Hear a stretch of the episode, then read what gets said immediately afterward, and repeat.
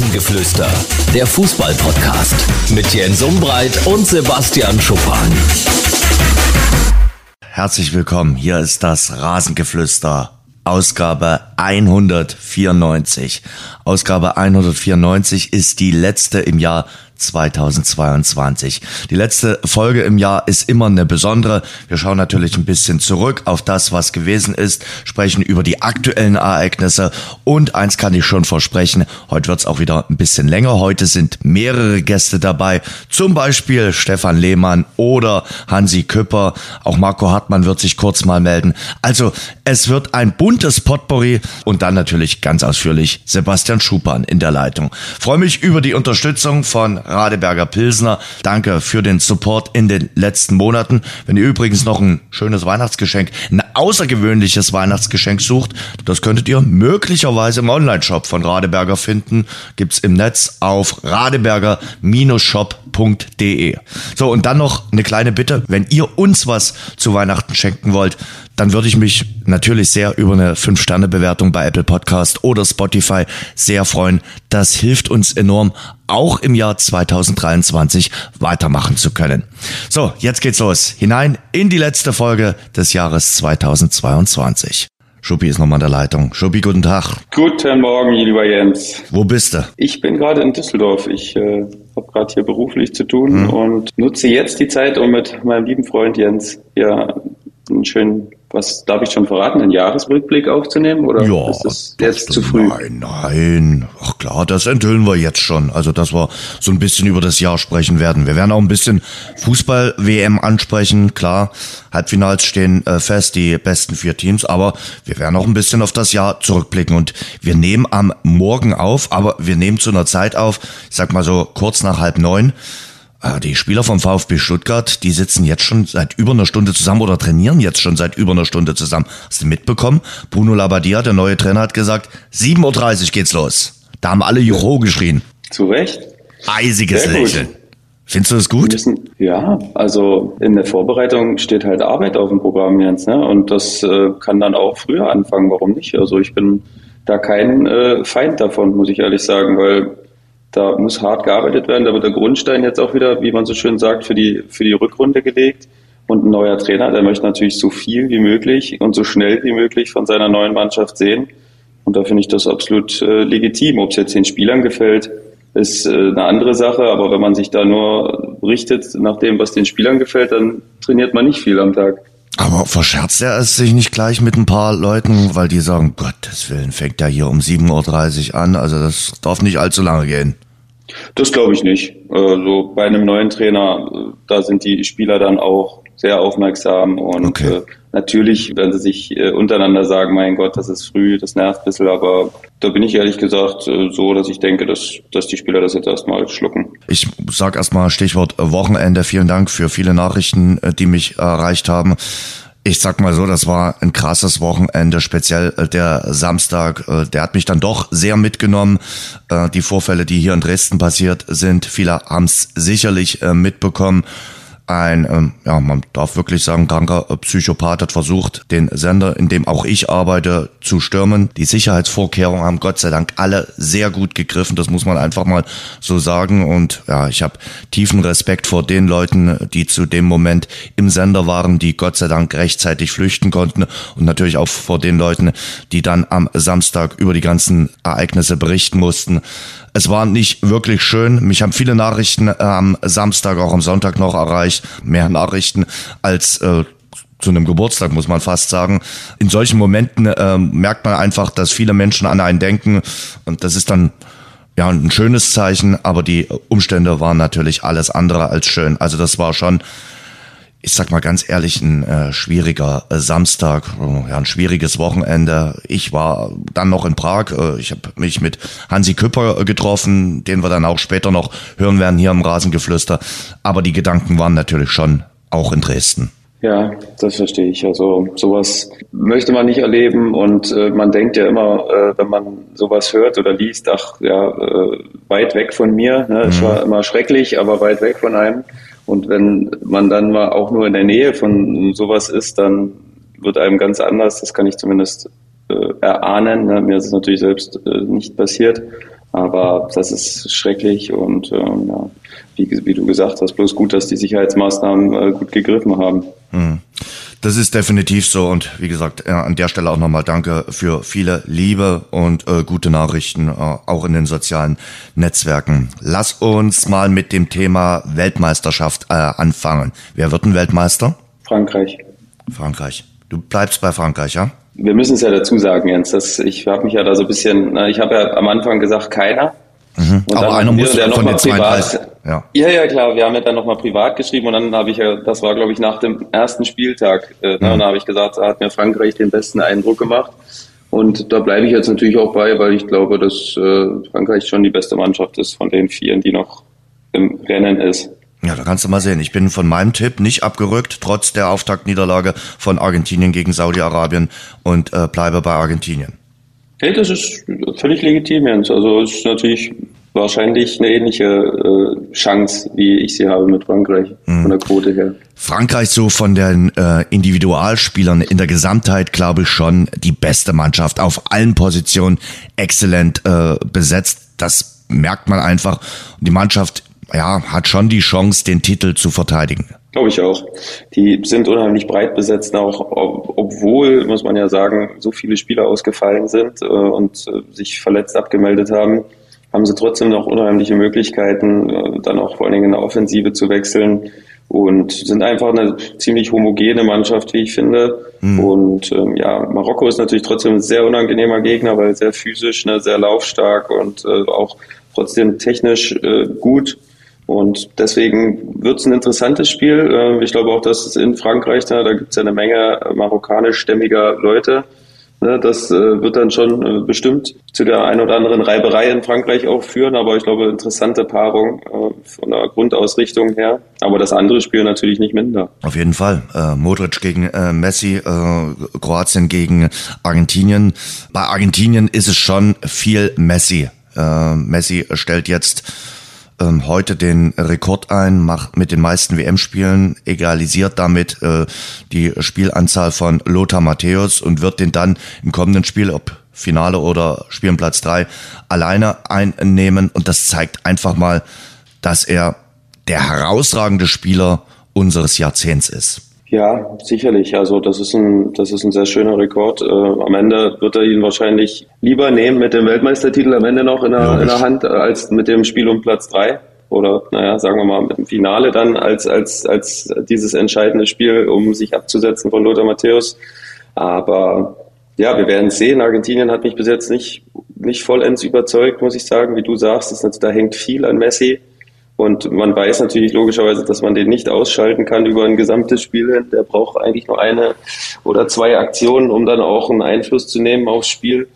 Aber die Kroaten sind natürlich auch absolute Minimalisten. Das, die versuchen ihr Spiel dem Gegner aufzudrücken und schaffen es immer irgendwie, den Gegner sehr, sehr weit unten zu halten und maximal am Ende dann wenigstens mit einem Unentschieden sich irgendwie ins Elfer schießen. Das ist, man kann ja nicht mal mehr von Glück sprechen bei den Kroaten. Das haben sie auch bei der letzten WM schon so gemacht. Und ähm, das ist, ist jetzt schon wirklich Methode. Und äh, darin scheinen sie meisterhaft zu sein. Und deswegen wird es auch für Argentinien ein schwieriges Spiel.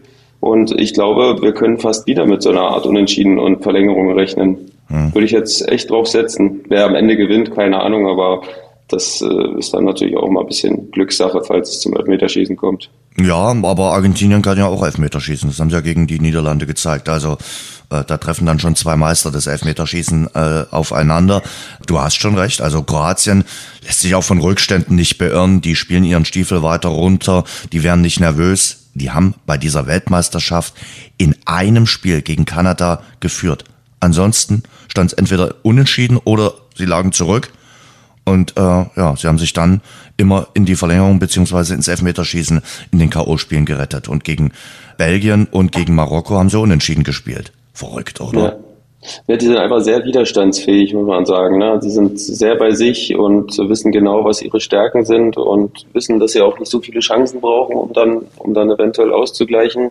Und ich meine, Brasilien, die, die haust du nicht eben so raus. Ne? Also da musst du schon sehr äh, gefestigt sein und mit dir zusammen äh, überzeugt sein, quasi mit deinen Mitspielern, dass du, dass du sowas schaffst. Und äh, ja, ich bin am Ende ist es nicht schön, was Kroatien spielt, ne, muss man auch sagen. Also ist jetzt nichts für Fußballästheten. Aber äh, schön ist ja auch, hat mal jemand gesagt, was erfolgreich ist. Und solange das so ist, äh, kann man nicht viel argumentieren gegen die Kroaten. Hm. Ein Land mit vier Millionen Einwohnern. Und äh, ja jetzt zum zweiten Mal in Folge unter den besten vier Teams bei einer Fußball-Weltmeisterschaft. Da kann man dann jetzt nicht von einem Ausrutscher äh, sprechen, sondern das ist mehr äh, als ja nur eine Bestätigung des Erfolgs von äh, 2018. Und man muss ja sagen, Kroatien ist ja nicht nur im Fußball gut, auch in anderen Sportarten, auch in anderen Mannschaftssportarten sind die richtig gut dabei. Und nochmal, vier Millionen Einwohner leben in äh, Kroatien. Das nötigt mir absoluten Respekt ab. Und deshalb ist für mich auch Kroatien fast die größere Überraschung als Marokko. Ja, das muss man, muss man so sagen. Also man könnte ja immer noch sagen, dass es irgendwie Glück war in der letzten WM, ne, ohne dass man diese bisher gesehen hat, weil natürlich da auch viel Elfmeterschießen dabei war, viele Unentschieden. Aber ja, was diese, was dieses Land aus ihren Möglichkeiten macht, du hast es gerade gesagt, ein sehr kleines Land mit sehr wenigen Einwohnern, ja, das ist schon bemerkenswert, muss man, muss man ehrlich sagen. Die Kroaten bei Spielsportarten einfach unheimlich gut. Da lässt es einen schon ein bisschen nachdenklich, ne, was, was die denn so anders machen in, äh, in ihrer Ausbildung, weil das, wenn man das mal hochrechnet auf Länder wie Deutschland, Frankreich und andere, dann äh, muss man sich natürlich fragen, was, was passiert da? Ne? Passiert da was grundlegend anders? Haben die vielleicht einen ganz anderen Ansatz der Ausbildung? Ähm, da könnte man sich mal äh, umschauen in dem Land. Das sollte man definitiv mal tun. Also äh, mal gucken, warum äh, Kroatien mit diesen ja doch begrenzten Möglichkeiten, ich sag mal, was die Einwohnerzahl betrifft und damit auch die Auswahl an guten Spielern, was die da besser und äh, anders äh, machen. Ja, Marokko habe ich jetzt schon angesprochen, als erstes afrikanisches Team äh, erstmals im Halbfinale. Ein ganzer Kontinent, die ganze arabische Welt drückt natürlich Marokko die Daumen. Äh, du hast schon ein paar Merkmale von Marokko angesprochen. Defensiv natürlich brutal stark. Ein Tor bislang kassiert und das war auch noch ein Eigentor. Das ist äh, eine Mannschaft, äh, die ganz, ganz schwer zu knacken ist. Ja, wie gesagt, Marokko sehr, sehr physisch, sehr, sehr gut strukturiert auch, sehr laufstark, technisch sehr gut ausgebildet und sehr diszipliniert auch. Das muss man sagen. Und ähm, also ich hatte jetzt nicht als schlechte Mannschaft vorher auf dem Zettel, ne, ähm, sondern als das erste Mal die Mannschaftsaufstellung gesehen habe, dachte ich schon, oh, ne, das ist schon eine gute Mannschaft. Also habe jetzt allerdings nicht ans Halbfinale gedacht, aber hätte schon gedacht, dass sie zumindest Chancen haben, die Gruppe zu überstehen. Macht auch Spaß, so einen Underdog dann nachher äh, so fliegen zu sehen. Ne, und sie haben ja jetzt wirklich auch keine Laufkundschaft ausgeschalten. Also muss man ja auch sagen. Also das war, die haben Belgien in der Gruppe hinter sich gelassen, haben die Portugiesen rausgeschmissen und äh, haben, haben Spanien rausgeschmissen. Genau, also ne, das war jetzt auch, das war jetzt nicht mal, wo man sagt, ey, ne, die sind jetzt im Halbfinale, war ein halbwegs einfacher Weg. Also das war eigentlich fast der schwerste Weg, den man haben konnte, um ins Halbfinale zu kommen. Und den haben sie gemeistert und dementsprechend, man würde ihnen nicht gerecht werden, wenn man sagt, äh, die haben keine Chance gegen Frankreich. Also die haben sie definitiv. Der Trainer der Marokkaner hat ja sein Team schon mit Rocky Balboa verglichen und mit äh, dessen Geschichte. Wie gesagt, wir zeichnen vor äh, den Halbfinals auf. Mal äh, schauen, wie das Ganze dann ausgeht, wie diese Weltmeisterschaft ausgeht. Du hast schon gesagt, Marokko hat äh, Portugal rausgeworfen, damit auch Ronaldo. Ronaldos Traum vom WM-Titel ist damit äh, geplatzt, auch bei seiner fünften Weltmeisterschaft konnte er den Titel damit nicht holen. Aber ich fand 2022 war Ronaldo CR7 nur noch ein Schatten seiner selbst. Also ganz ehrlich, nur noch sein Ego ist Weltklasse. Ich finde, dass es ihm nicht ganz gerecht wird, was jetzt so ein bisschen gemacht wird. Ne? Viele versuchen jetzt wieder, und das ist halt auch ein Teil unserer Gesellschaft, das nur auf das letzte halbe Jahr, ja, der wird natürlich auch älter, logisch, ne? der, der der kann nicht mit 38 noch genauso gut sein wie mit 32. Der will es natürlich und er will es auch nicht wahrhaben. Ich glaube, dass das auch normal ist. Wenn man so hoch geflogen ist wie er über fast zwei Jahrzehnte, dann ist das schwer zu akzeptieren, glaube ich, an seiner Stelle. Aber man wird nicht gerecht, wenn man ihn jetzt da nur auf das, auf das reduziert. Ich glaube, Messi äh, war in diesem Jahr sonst auch nicht, auch nicht die Wucht in Tüten ähm, bei Paris, allgemein seit er bei Paris ist, äh, war es jetzt nicht der Messi, den wir auch davor gekannt haben. Und nichtsdestotrotz nimmt das nichts von dem weg, was ich über Messi und was ich über Ronaldo denke und was sie geleistet haben. Und äh, da sind wir immer schnell dabei, das zu machen. Aber äh, ich glaube, wir sollten froh sein, dass wir zwei solche Fußballer in ihrer besten Zeit so mitgemacht haben und dass sie sich so einen Kopf an Kopf brennen. Ich glaube, der eine wäre auch nicht so gut gewesen ohne den anderen. Die haben sich gegenseitig gepusht, haben ja auch, glaube ich, schon eine hohe Wertschätzung für sich. Ja, und den anderen. Ja noch dieses Bild vor der Weltmeisterschaft, wo sie Schach spielen. Genau, genau. Und deswegen, ja, können wir einfach froh sein, dass wir das beobachten durften und das mitmachen durften und auch diskutieren durften. Wer ist besser? Da gibt es natürlich die Messi-Fraktion, die Ronaldo-Fraktion und äh, da gibt es ganz viel äh, persönliche Wahrnehmung davon, aber am Ende sind beide absolute, absolute Weltstars und sicherlich beide in den Top 5 der besten Fußballer aller Zeiten. Und ähm, dementsprechend können wir doch happy sein, dass wir das miterleben durften. Sicherlich, aber ganz ehrlich, äh, Messi hat so ein Theater nicht gemacht äh, in diesem Jahr, äh, was Ronaldo gemacht hat. Und ich sag dir, wenn äh, Messi das Ding holt, dann brauchen wir nicht mehr drüber diskutieren, wer der Bessere war. Da liegen doch die Fakten auf dem Tisch. Kollege ja, ich glaube nicht, dass ich glaube nicht, dass wir das an so einem Titel dann festmachen. Also festmachen können. Ich meine, Ronaldo ist äh, äh, auch dann Europameister geworden. Ich glaube, weiß ja, nicht, ob Messi, Messi war Südamerika-Meister ist. Ja. Er, ist er. Ja, okay. Dann habe ich ihm das jetzt unterschlagen. Ja, wenn er jetzt, wenn er jetzt Weltmeister wird, okay, dann ist das sicherlich nochmal ein Case für ihn, mhm. ne, den er jetzt gemacht hat. Aber am Ende geht's da, ich weiß nicht, ob es dann nur um Titel geht. Ronaldo hat natürlich auch x-mal die Champions League gewonnen. Weiß ich nicht, Wie viel zahlt dir denn der Cristiano Ronaldo Fanclub, dass du jetzt so redest? Nee, gar nichts. Ich, ich will es nur relativieren. Also Ronaldo ist für mich auch nicht ein unfassbarer Sympathieträger, der äh, für mich persönlich jetzt. Ne? Hm. Also äh, für viele natürlich schon, logisch, aber Messi ist es für mich auch nicht so. Also der hat auch viele Sachen, was man ihm negativ auslegen kann. So von daher bin ich da ein bisschen distanziert bei der Betrachtung, aber möchte einfach nicht Ronaldo so weit hinten dran sehen. Also ich glaube schon, dass die auf Augenhöhe sind, die zwei. Hm. Aber du hast es ja schon so ein bisschen durchklingen lassen. Man weiß ja auch noch nicht so richtig, wie es mit CR7 jetzt weitergeht. Aber hat er möglicherweise den richtigen Zeitpunkt für einen Rücktritt äh, verpasst? Wäre ja nicht der erste Sportler, äh, der das irgendwie äh, verpassen äh, würde. Gibt ja doch so einige, die dann sagen, ah, ich spiele mal noch ein bisschen weiter, ich will das Karriereende noch äh, rauszögern und die dann teilweise nur ein Schatten ihrer selbst sind. Ich glaube, als Sportler willst du es dann nie so richtig wahrhaben, dass deine ganz große Zeit vorbei ist. Andere schaffen das. Ich denke an Peyton Manning, Footballer, oder an Dirk Nowitzki. Der hat es auch zum richtigen Zeitpunkt geschafft. Einige schaffen es nicht. Boah, Jens, ich weiß nicht, ob es Dirk Nowitzki zum richtigen Zeitpunkt. Dirk Nowitzki hat sich die letzten vier Jahre sowas von durchgeschleppt durch seine Karriere. Also eigentlich war das schon unwürdig. Mhm. Und ich glaube, dass es halt ganz, ganz schwierig ist, die für du diese. Du hast zum Beispiel auch geschafft. Ich habe es wirklich geschafft für mich, aber nur für mich halt. Ja, ne? Ich habe also viele sagen mir, du hast zu früh aufgehört, du hättest da noch weiterspielen können. Ja, ja hätte ich auch. Ne? Hätte ich, ich hätte weiterspielen können, das wäre auch kein Problem gewesen. Aber ich habe halt für mich diesen Zeitpunkt gewählt, weil ich 100% davon überzeugt war, jetzt ist der richtige Zeitpunkt. Man muss gehen, wenn es am schönsten ist und nicht, wenn alle dich runterschreien äh, vom Platz. Und das ist eben halt für diese, ich nenne sie mal High Flyer, ne, äh, für diese Super Performer, ist das eben so, so schwierig, weil die eben, wie gesagt, über fast zwei Jahrzehnte absolute Weltklasse waren und das zu akzeptieren ist einerseits ganz schwierig, glaube ich, und andererseits dürfen wir uns auch nicht anmaßen und sagen, ey, äh, du musst jetzt aufhören, weil du bist nicht mehr so gut, weil das ist ja auch nicht immer die Hauptintention. Die Intention ist ja der Spaß am Fußball. Mhm. Und wenn es ihm noch so Spaß macht und wenn er denkt, er hat noch einen Einfluss, auch wenn der natürlich kleiner ist, tief in sich drin weiß Ronaldo das auch, dass er nicht mehr so gut ist wie noch vor drei Jahren. Mhm. Das weiß der, aber nach außen hin wird er natürlich immer der starke Mann sein, der das niemals zugibt. Aber der ist ja auch nicht doof. Also das, der merkt das ja auch. Sowas merkst du als Leistungssportler. Du bist so empfindlich für deinen Körper. Du bist so hochempfindsam, dass du das merkst, dass dir ein Schritt fehlt oft oder dass du, dass du einfach äh, nicht mehr so regenerierst, ne? dass du dass du einfach nicht mehr so viele Sprints machen kannst im Spiel, wie er noch gemacht hat. Das merkst du einfach. Es gehört aber auch zu seinem Image dazu, das natürlich jetzt nicht zuzugeben. Also das ist ja klar.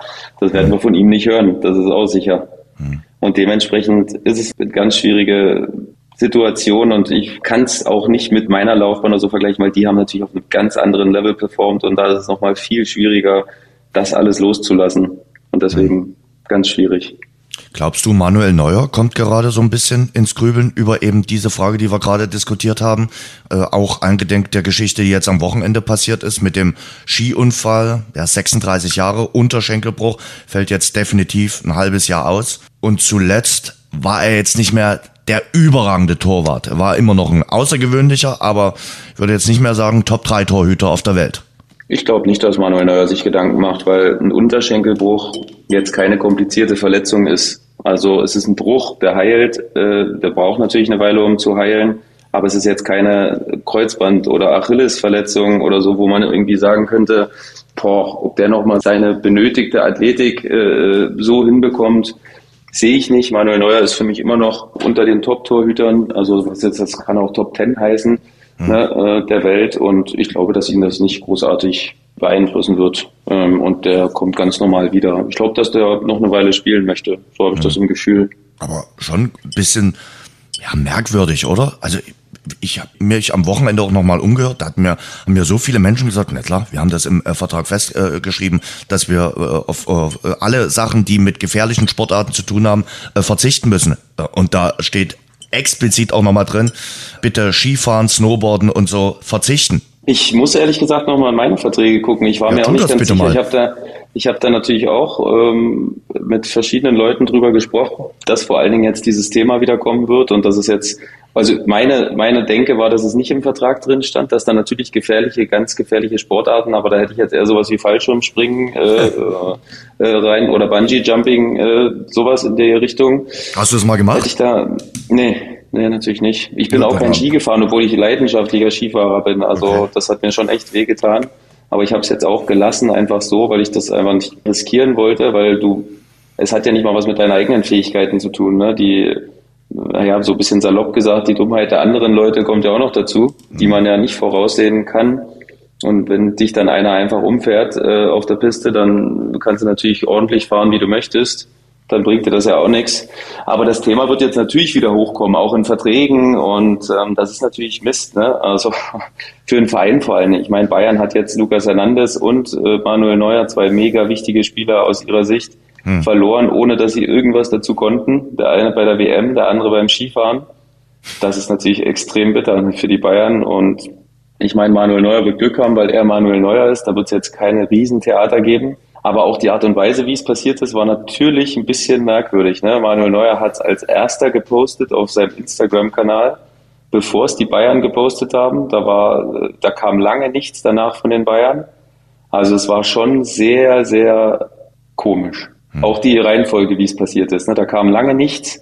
Dann kam, glaube ich, die Bild-Zeitung danach. Die hat es, glaube ich, aufgegriffen vom, von Instagram. Hm. Und dann sind erst die Bayern rausgegangen. Also da gab es jetzt, glaube ich, unterschiedliche Meinungen darüber. Ich kann mir äh, vorstellen, dass die Bayern nicht erfreut waren äh, über den Hubschrauber-Einsatz äh, rund um äh, Manuel Neuer. Das haben sie sich Natürlich. sicherlich ein bisschen äh, anders vorgestellt. Was klimpert denn da? Was ist denn das für ein Getränk, was der Kollege Schuper da? Ein Tee, Jens. Ach, äh, Meine Monat? ganze Familie war die letzte zwei Wochen gefühlt krank, so hm. wie gefühlt 80 Prozent aller anderen Leute auch. Hm. Und ähm, ja, ich bin als Pfleger, glaube ich, gut gewesen.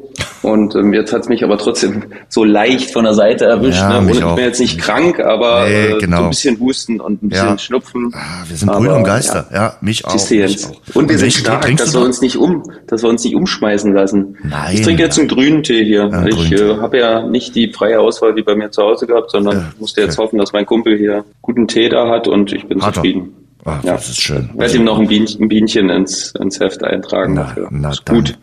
Okay. Äh, Neuer, noch ganz kurz, ähm, die Bayern müssen was tun, oder? Also klar, Sven Ulreich solide, äh, aber wenn der sich auch noch irgendwie verletzen sollte oder eine doofe gelb-rote Karte einfängt, wird's natürlich sehr, sehr luftig auf der Torhüterposition. Hab jetzt gelesen, ja, sie wollen mal vielleicht in Zagreb anhorchen, ob da was mit dem Livakovic, mit dem kroatischen Supertorhüter geht. Ja, es ist natürlich für Bayern eine ganz, ganz schwierige Situation, weil eben du weißt ja, dass Manuel Neuer zurückkommt in einem mhm. halben Jahr. Und welcher Torhüter macht das denn auch? Ne? Jeder hat gesehen, äh, Nübel ist gekommen, war totunglücklich, hat sich verleihen lassen. Und so wird es ja anderen Torhütern auch gehen. Und deswegen ist es ganz, ganz schwierig, wie sie das jetzt angehen wollen. Und ich bin ja, echt gespannt, also was, was da Hassan Salihamidzic da aus dem Hut zaubern wird. Wenn wir über Neuer sprechen, sprechen wir dann natürlich auch nochmal über die deutsche Nationalmannschaft. Ich weiß nicht, ob du den äh, Beitrag, den Gastbeitrag von Bob Hanning äh, gelesen hast, aber der Vizepräsident des Deutschen Handballbundes und eigentlich auch ein Macher im deutschen Handball hat da ordentlich abgeledert über die deutsche Fußballnationalmannschaft. Ohne Feuer, ohne Eifer, ohne Ehrgeiz, ohne Mumm hat er geschrieben, er habe beim DFB-Team Tugenden wie Fleiß vermisst, die Leistung sei damit ein Spiegelbild der deutschen Gesellschaft, satt, träge, selbstgerecht. Ja, also ich habe den, ich hab den Artikel nicht gelesen. Ich wollte ihn lesen, der war aber hinter einer Bezahlschranke, als ich es gemacht habe. Und dann habe ich nicht mehr weiter drüber nachgedacht. Mhm. Ähm, habe dann nur die Kommentare drunter gelesen und äh, die waren dann schon sehr zwiegespalten. Und ähm, daran konnte ich eigentlich schon ganz gut sehen, was es für ein Artikel gewesen sein muss. Also ich glaube auch bewusst bisschen überspitzt. Natürlich. Äh, von ihm, von ihm dargestellt. Ich weiß halt nicht, ob sich jemand vom Handball dann da äh, äußern muss. Also okay. finde ich immer ein bisschen unnötig, weil ich habe jetzt mhm. auch noch keinen gesehen, der vom Fußball gesagt hat, mein Gott, wie sind die Handballer da rumgerannt beim, äh, beim letzten Turnier. Weiß ich gar nicht, ob ihm das eigentlich zusteht. Der weiß wahrscheinlich relativ wenig darüber, was genau abgelaufen ist und was nicht. Er hat nur das gesehen, was, was wir alle gesehen haben, wahrscheinlich, die Leistung auf dem Platz. Und die hat natürlich äh, Grund für Kritik äh, gegeben, logisch. Da muss man auch nicht groß drum rumreden. Aber ich bin nicht so gut dabei, darin zu sagen, dass uns der Fleiß gefehlt hat oder so. Diese Jungs, die wären da alle nicht, wenn die keinen Fleiß hätten und wenn die mhm. nicht motiviert wären und wenn die nicht, äh, wenn die nicht alles geben wollen. Ne, wir haben eben keine gute Mixtur in der Mannschaft gehabt, muss man sagen. Zu viele ähnliche Spieler, zu viele Spieler, die denselben Spielstil spielen wollen, äh, wenig Jungs, die auch auf dieses physische antworten konnten. Aber deswegen hat uns nicht der Fleiß gefehlt. Also das finde ich anmaßend von ihm, das zu sagen, weil äh, das weiß er einfach nicht. Und das macht man auch nicht, finde ich. Aber trotzdem, die ganzen Begleitumstände, um was da alles diskutiert wurde. Wie gesagt, ich bleib dabei. Konzentriert euch, wenn das Ding angepfiffen wurde, äh, auf den Fußball. Und da haben wir über alle möglichen Sachen äh, diskutiert. Übers Teamquartier, ob irgendjemand zur Pressekonferenz wird, über irgendwelche Binden und was weiß ich nicht alles. Und äh, andere Mannschaften haben es geschafft, wirklich den Schalter umzulegen, haben gesagt, okay, wir akzeptieren jetzt äh, das äh, Turnier hier in Katar mit allen seinen Begleitumständen. Und ja, viele davon stehen jetzt im Halbfinale oder haben es zumindest ins Viertelfinale geschafft. Und bei all der Qualität, die die Mannschaft ja individuell hat, wie du es gerade auch schon gesagt hast, hätte es auch dahin reichen müssen. Aber wer hat denn zum Beispiel, ich finde das immer ein bisschen witzig, wenn das gerade gesagt wird, wer hat denn diesen unsäglichen Bindenquatsch? Das haben doch nicht die Spieler reingebracht, dieses Thema. Die ja, Spieler wurden doch darüber, darunter beerdigt unter diesem Thema. Die, waren doch, die, haben das, die wollten es doch gar nicht, die wollten das doch gar nicht so thematisieren. Wie, Moment, wie das, Goretzka und Neuer müssen schon versucht haben, das ganze Thema dann noch mal ein bisschen aufzuwärmen. Welche Geste machen wir vor dem Japan-Spiel? Du musst dann irgendwann sagen, das haben ja die Engländer auch gemacht. Äh, vor dem ersten Spiel, okay, äh, wir, wir dürfen die Binde nicht tragen. Die FIFA lässt eben nur die FIFA-Binde zu. Das steht so in den Regularien. Das muss man dann auch so akzeptieren. Die FIFA macht die Gesetze und entweder du spielst gar nicht mit oder du akzeptierst die Gesetze. Da geht nur entweder ja oder nein. So. Und dann musst du einfach sagen, mit dem Anpfiff, jetzt wird gespielt. Und wir haben ja noch diskutiert, ja, trägt er die Binde, trägt er die Binde nicht. Kokologos. Also für mich hat da, hat da die, und ich weiß, du bist jetzt auch ein Teil davon, aber für mich hat da die, die Medienwelt eine ganz fiese Rolle gespielt, weil dieses Thema nie losgelassen wurde. Äh, es gab gar keine Möglichkeit für die Mannschaft, sich davon loszusagen. Ich fand, dass die Spieler da voll instrumentalisiert wurden für diese, für diese Aktion und dass sie teilweise gar keine Chance hatten, sich dieser Diskussion zu entziehen, weil sie auch an jedem, an jeder Ecke darüber gefragt wurden und äh, äh, dann Spieler schon sagen mussten, was ich halt schon beängstigend oder ein bisschen befremdlich finde, hallo, äh, ich darf mich, glaube ich, als Spieler dann doch über die Weltmeisterschaft freuen, weil wie oft erlebt man das als Spieler? Also das ist dann trotzdem was, was wir dann immer wieder vergessen. Das ist was, worauf Spieler ihr Leben lang hintrainieren. Ne? Dafür gehst du mit 13, 14 äh, dann nicht irgendwo unterwegs mit Kumpels äh, und schlenderst durch die Gegend, sondern versuchst zu trainieren und versuchst halt deinen Traum dir zu erfüllen, dass du vielleicht irgendwann einer dieser 25 Leute, die da im Kader sind, äh, für so eine Weltmeisterschaft dabei sein kannst. Und dann darfst du dich nicht freuen, weil es äh, in einem Land wie Katar äh, stattfindet, was du selbst als Spieler nicht entschieden hast, ähm, wo du auch gar keine Mitspracherecht dazu hattest. Dann darfst du dich darauf nicht freuen und sollst bitte den ganzen Tag noch zwölf Posts abliefern,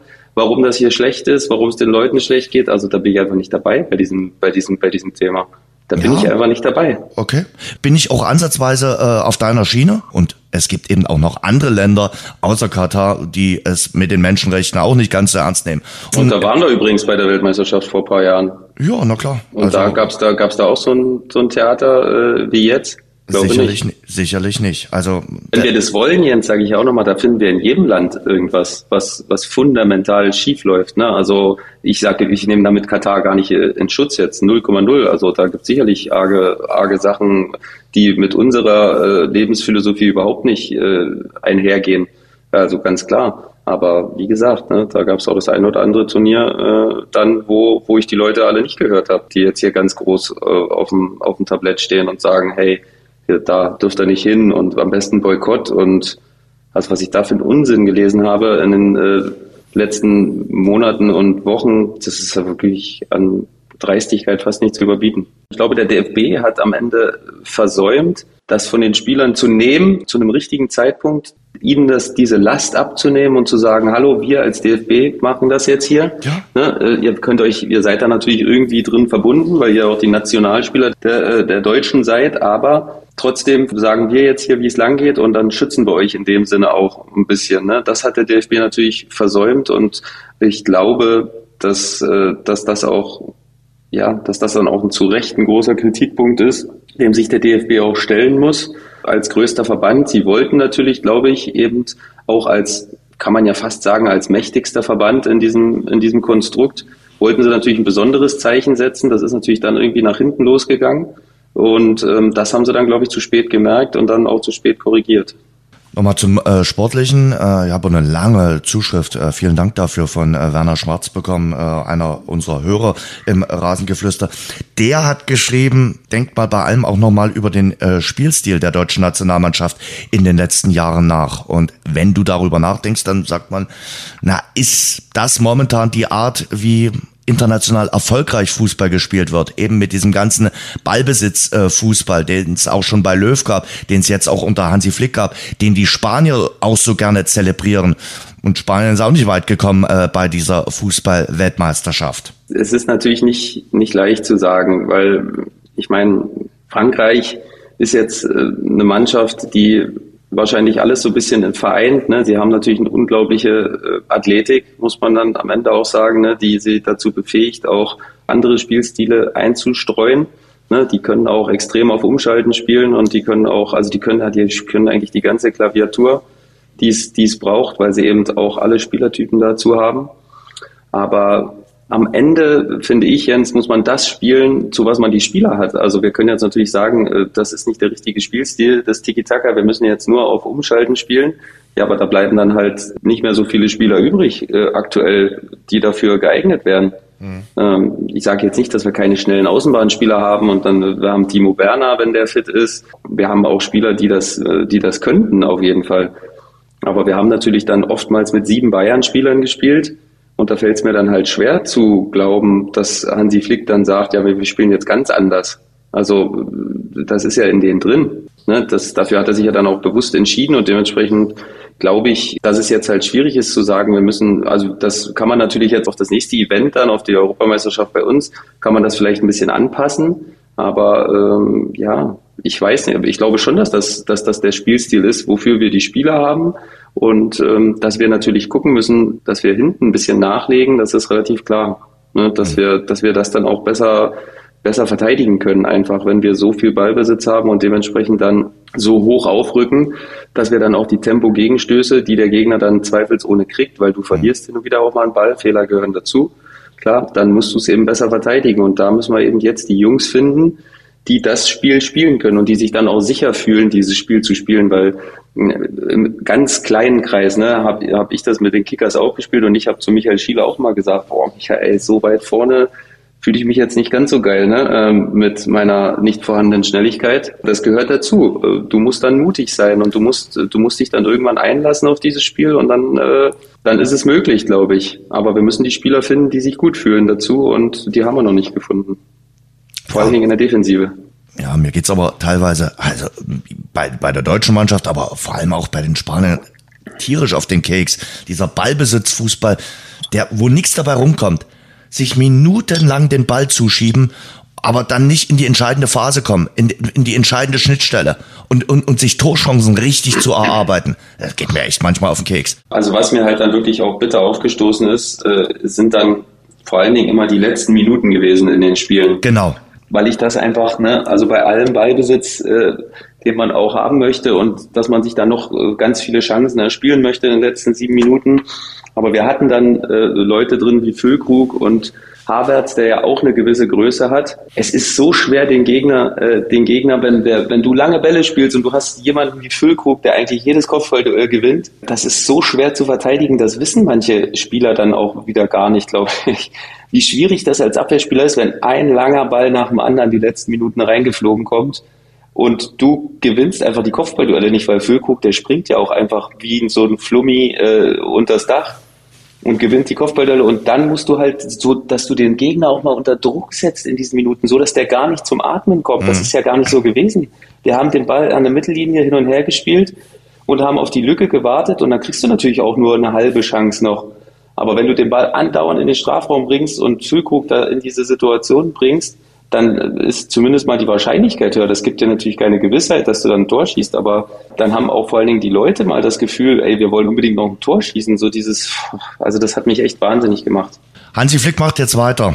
Stand nie zur Disposition, hat man beim DFB gesagt. Ist das die richtige Entscheidung? Ja, total. Also ich war gar kein Freund davon, ähm, jetzt an Hansi Flick zu zweifeln.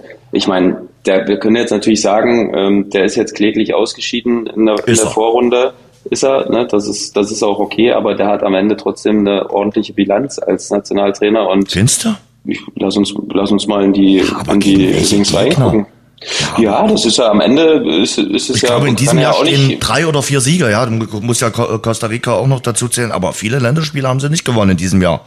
Sieg gegen Israel 2-0, dann das war wahrscheinlich das beste Länderspiel Deutschland gegen Italien 5 zu 2 im Sommer. Dann der 1 zu 0 Sieg in der WM-Vorbereitung gegen Oman. Naja. Und dann noch das 4 zu 2, was aber auch nicht geholfen hat, gegen Costa Rica. Vier Siege in einem Länderspieljahr. Boah. Bisschen wenig. Und was und der Rest? Was war der Rest? Ja, der Rest hauptsächlich äh, unentschieden. Wir haben doch in der äh, Nations League ständig unentschieden gespielt. Unentschieden mhm. gegen Italien, unentschieden gegen England, unentschieden gegen Ungarn, gegen Ungarn dann auch verloren. Also boah, es war schon sehr durchwachsen. Ich glaube, dass er natürlich trotzdem auch eine gewisse Zeit braucht. Ich meine, das war eine Ära äh, Yogi Löw, der war natürlich auch lange dabei. Das darf man jetzt nicht ganz äh, unter den Teppich kehren, dass er auch ein großer Teil dieser Ära äh, Yogi Löw war. Aber ich finde schon, dass er, ähm, dass er die Chance verdient hat, sich diese Heim-Europameisterschaft noch zu erarbeiten und, und dass er da auch zeigt, dass es deutlich, deutlich, deutlich besser geht. Also wir, die müssen es besser machen, das wissen sie auch und der Anspruch ist ein anderer.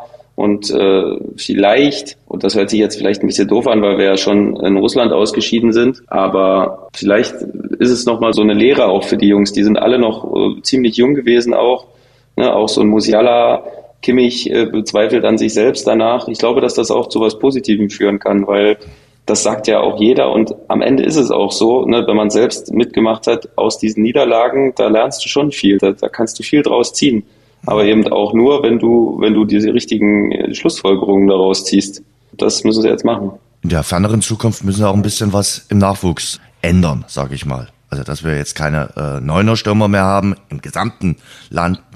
Da sind wir wieder bei den 82 oder 84 Millionen Einwohnern. Kann ja irgendwie auch nicht sein. Ich habe am Wochenende ein bisschen mit jemandem gesprochen, der im Nachwuchs arbeitet. Der sagt mir, naja, äh, im deutschen Fußball wird natürlich auch ein bisschen darauf geachtet, dass der Individualist nicht gerade gefördert wird, sondern dass die Mannschaftssportart äh, gefördert wird. Und der Individualist wird gerne mal auch ein bisschen ausgehebelt, der irgendwas Besonderes kann. Ah, weiß nicht, ob das so gut ist.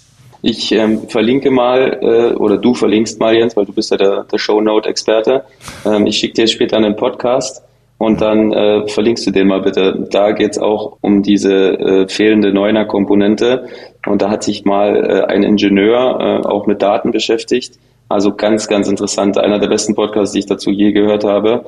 Ne, da geht es vor allen Dingen um Athletik und warum es erstmal auch keine Neuner in Sicht gibt. Ne, auch von U15 bis U21. Also es kommt keiner, wir brauchen keine Angst haben. Ne, da kommt keiner. Aber da gibt es eben auch Gründe, die er gefunden hat, warum das passiert. Ne? Und die haben vor allen Dingen körperliche Ursachen. Und ähm, das ist sehr, sehr interessant. Ich möchte jetzt nicht zu sehr vorgreifen, aber ähm, da hat, das hat was mit Wachstum zu tun, mit diesem Fakt, dass eben ganz, ganz viele Spieler Erstquartaler sind, ne, äh, Frühentwickler äh, in ihren körperlichen, in ihren körperlichen Bereichen und dass das eben einen Einfluss hat auf die Spätentwickler, die dann eben teilweise hinten runterfallen und sich daraufhin gar nicht entwickeln können.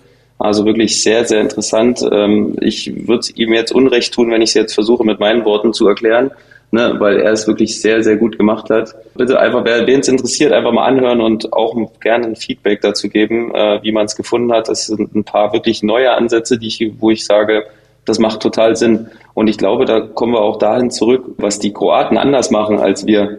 Ne? Ähm, weil er sagte nämlich auch, dieser Fokus auf nur Fußball ist eben ein falscher. Ne? Dass man quasi die Kinder von vier Jahren an nur Fußball spielen lässt führt eigentlich dazu, dass sie am Ende eine ganz, ganz hohe Quote haben, dass sie doch durchfallen mit im Alter von 12 und 13 Jahren. Mhm.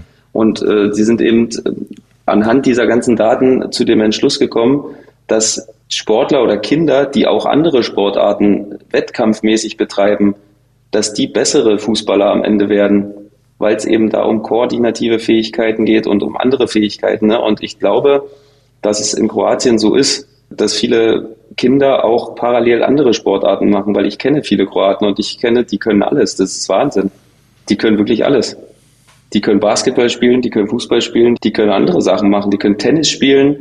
Und ähm, das war so ein Punkt, dass es ganz wichtig ist, auch für die, für die Fähigkeiten eines Kindes auch nicht nur immer auf eine Sportart sich zu beziehen und dann so ein Fachidiot in dem Sinne zu werden. Ne? Das heißt nicht, dass man, dass man jetzt gar nicht Fußball trainieren sollte, logisch. Aber eben auch andere Sachen. Und das war ein ganz interessanter Ansatz, ne? weil er hat gesagt, die Ausbildung bei uns ist nicht weniger gut als in Frankreich jetzt zum Beispiel. Ne? Aber da wird ein anderer Fokus gelegt teilweise. Und in Frankreich hat eben durch diesen westafrikanischen Einfluss aber äh, da gibt's eben athletisch sehr, sehr andere Voraussetzungen. Ne? Frankreich äh, hat sehr, sehr viel mehr Athletik und Schnelligkeit in, ihren, äh, in ihrer Ausbildung, als wir das haben. Und da müssen wir vielleicht ein paar andere Ansätze finden. Ich war Spätentwickler und trotzdem hat's bei mir nur für die Kreisklasse gereicht. Also von daher, ein bisschen Talent musst du trotzdem mitbringen.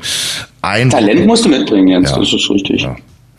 Ein Wort äh, noch, bevor wir auf das Jahr tatsächlich äh, zurückschauen, zu einem Drittligisten, der hier ganz in der Nähe ist. Äh, darüber wollte ich mit dir auch noch ganz kurz sprechen.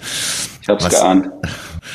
Ja, also es liegt ja auf dem Tablett, auf dem goldenen Tablett. Also es ist ja nicht gewöhnlich, dass sich ein Verein zum dritten Mal den gleichen Trainer holt, oder? Also oder sagst du, ja, alles normal. Also ganz ehrlich, ich war letzte Woche unterwegs Dotchev macht's zum dritten Mal in Aue und dachte, was? 1. April? Nee, kann nicht sein.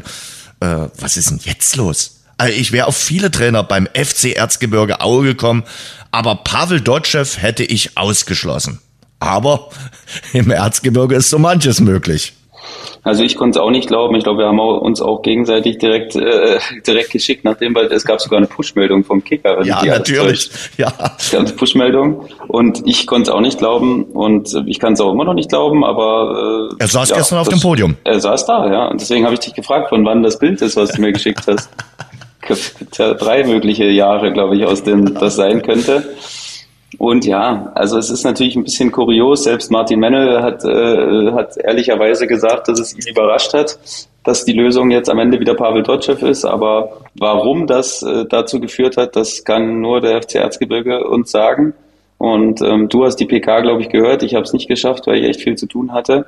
Mhm, dementsprechend kannst du ja sagen, warum es dann am Ende wieder Pavel geworden ist weil Pavel äh, Dotschew sich mit dem FC Erzgebirge 100% identifiziert, weil das sein Verein ist und äh, weil er die dritte Liga natürlich bestens kennt. Das muss man ja wirklich sagen. Also die dritte Liga kennt er, aber ganz ehrlich, vielleicht wollte man auch verhindern, dass man sich im Januar vor dem Arbeitsgericht in äh, Chemnitz äh, wieder sieht. Also wenn man es jetzt wirklich, wir haben beide keine Insights aus Aue und äh, können hier nur im Trüben fischen. Aber ähm, klar, es sieht natürlich so aus, als wenn es äh, erstens damit zu tun hat und zweitens dann auch wahrscheinlich eine finanzielle äh, Entscheidung war, weil natürlich der Abstieg viel Geld gekostet hat.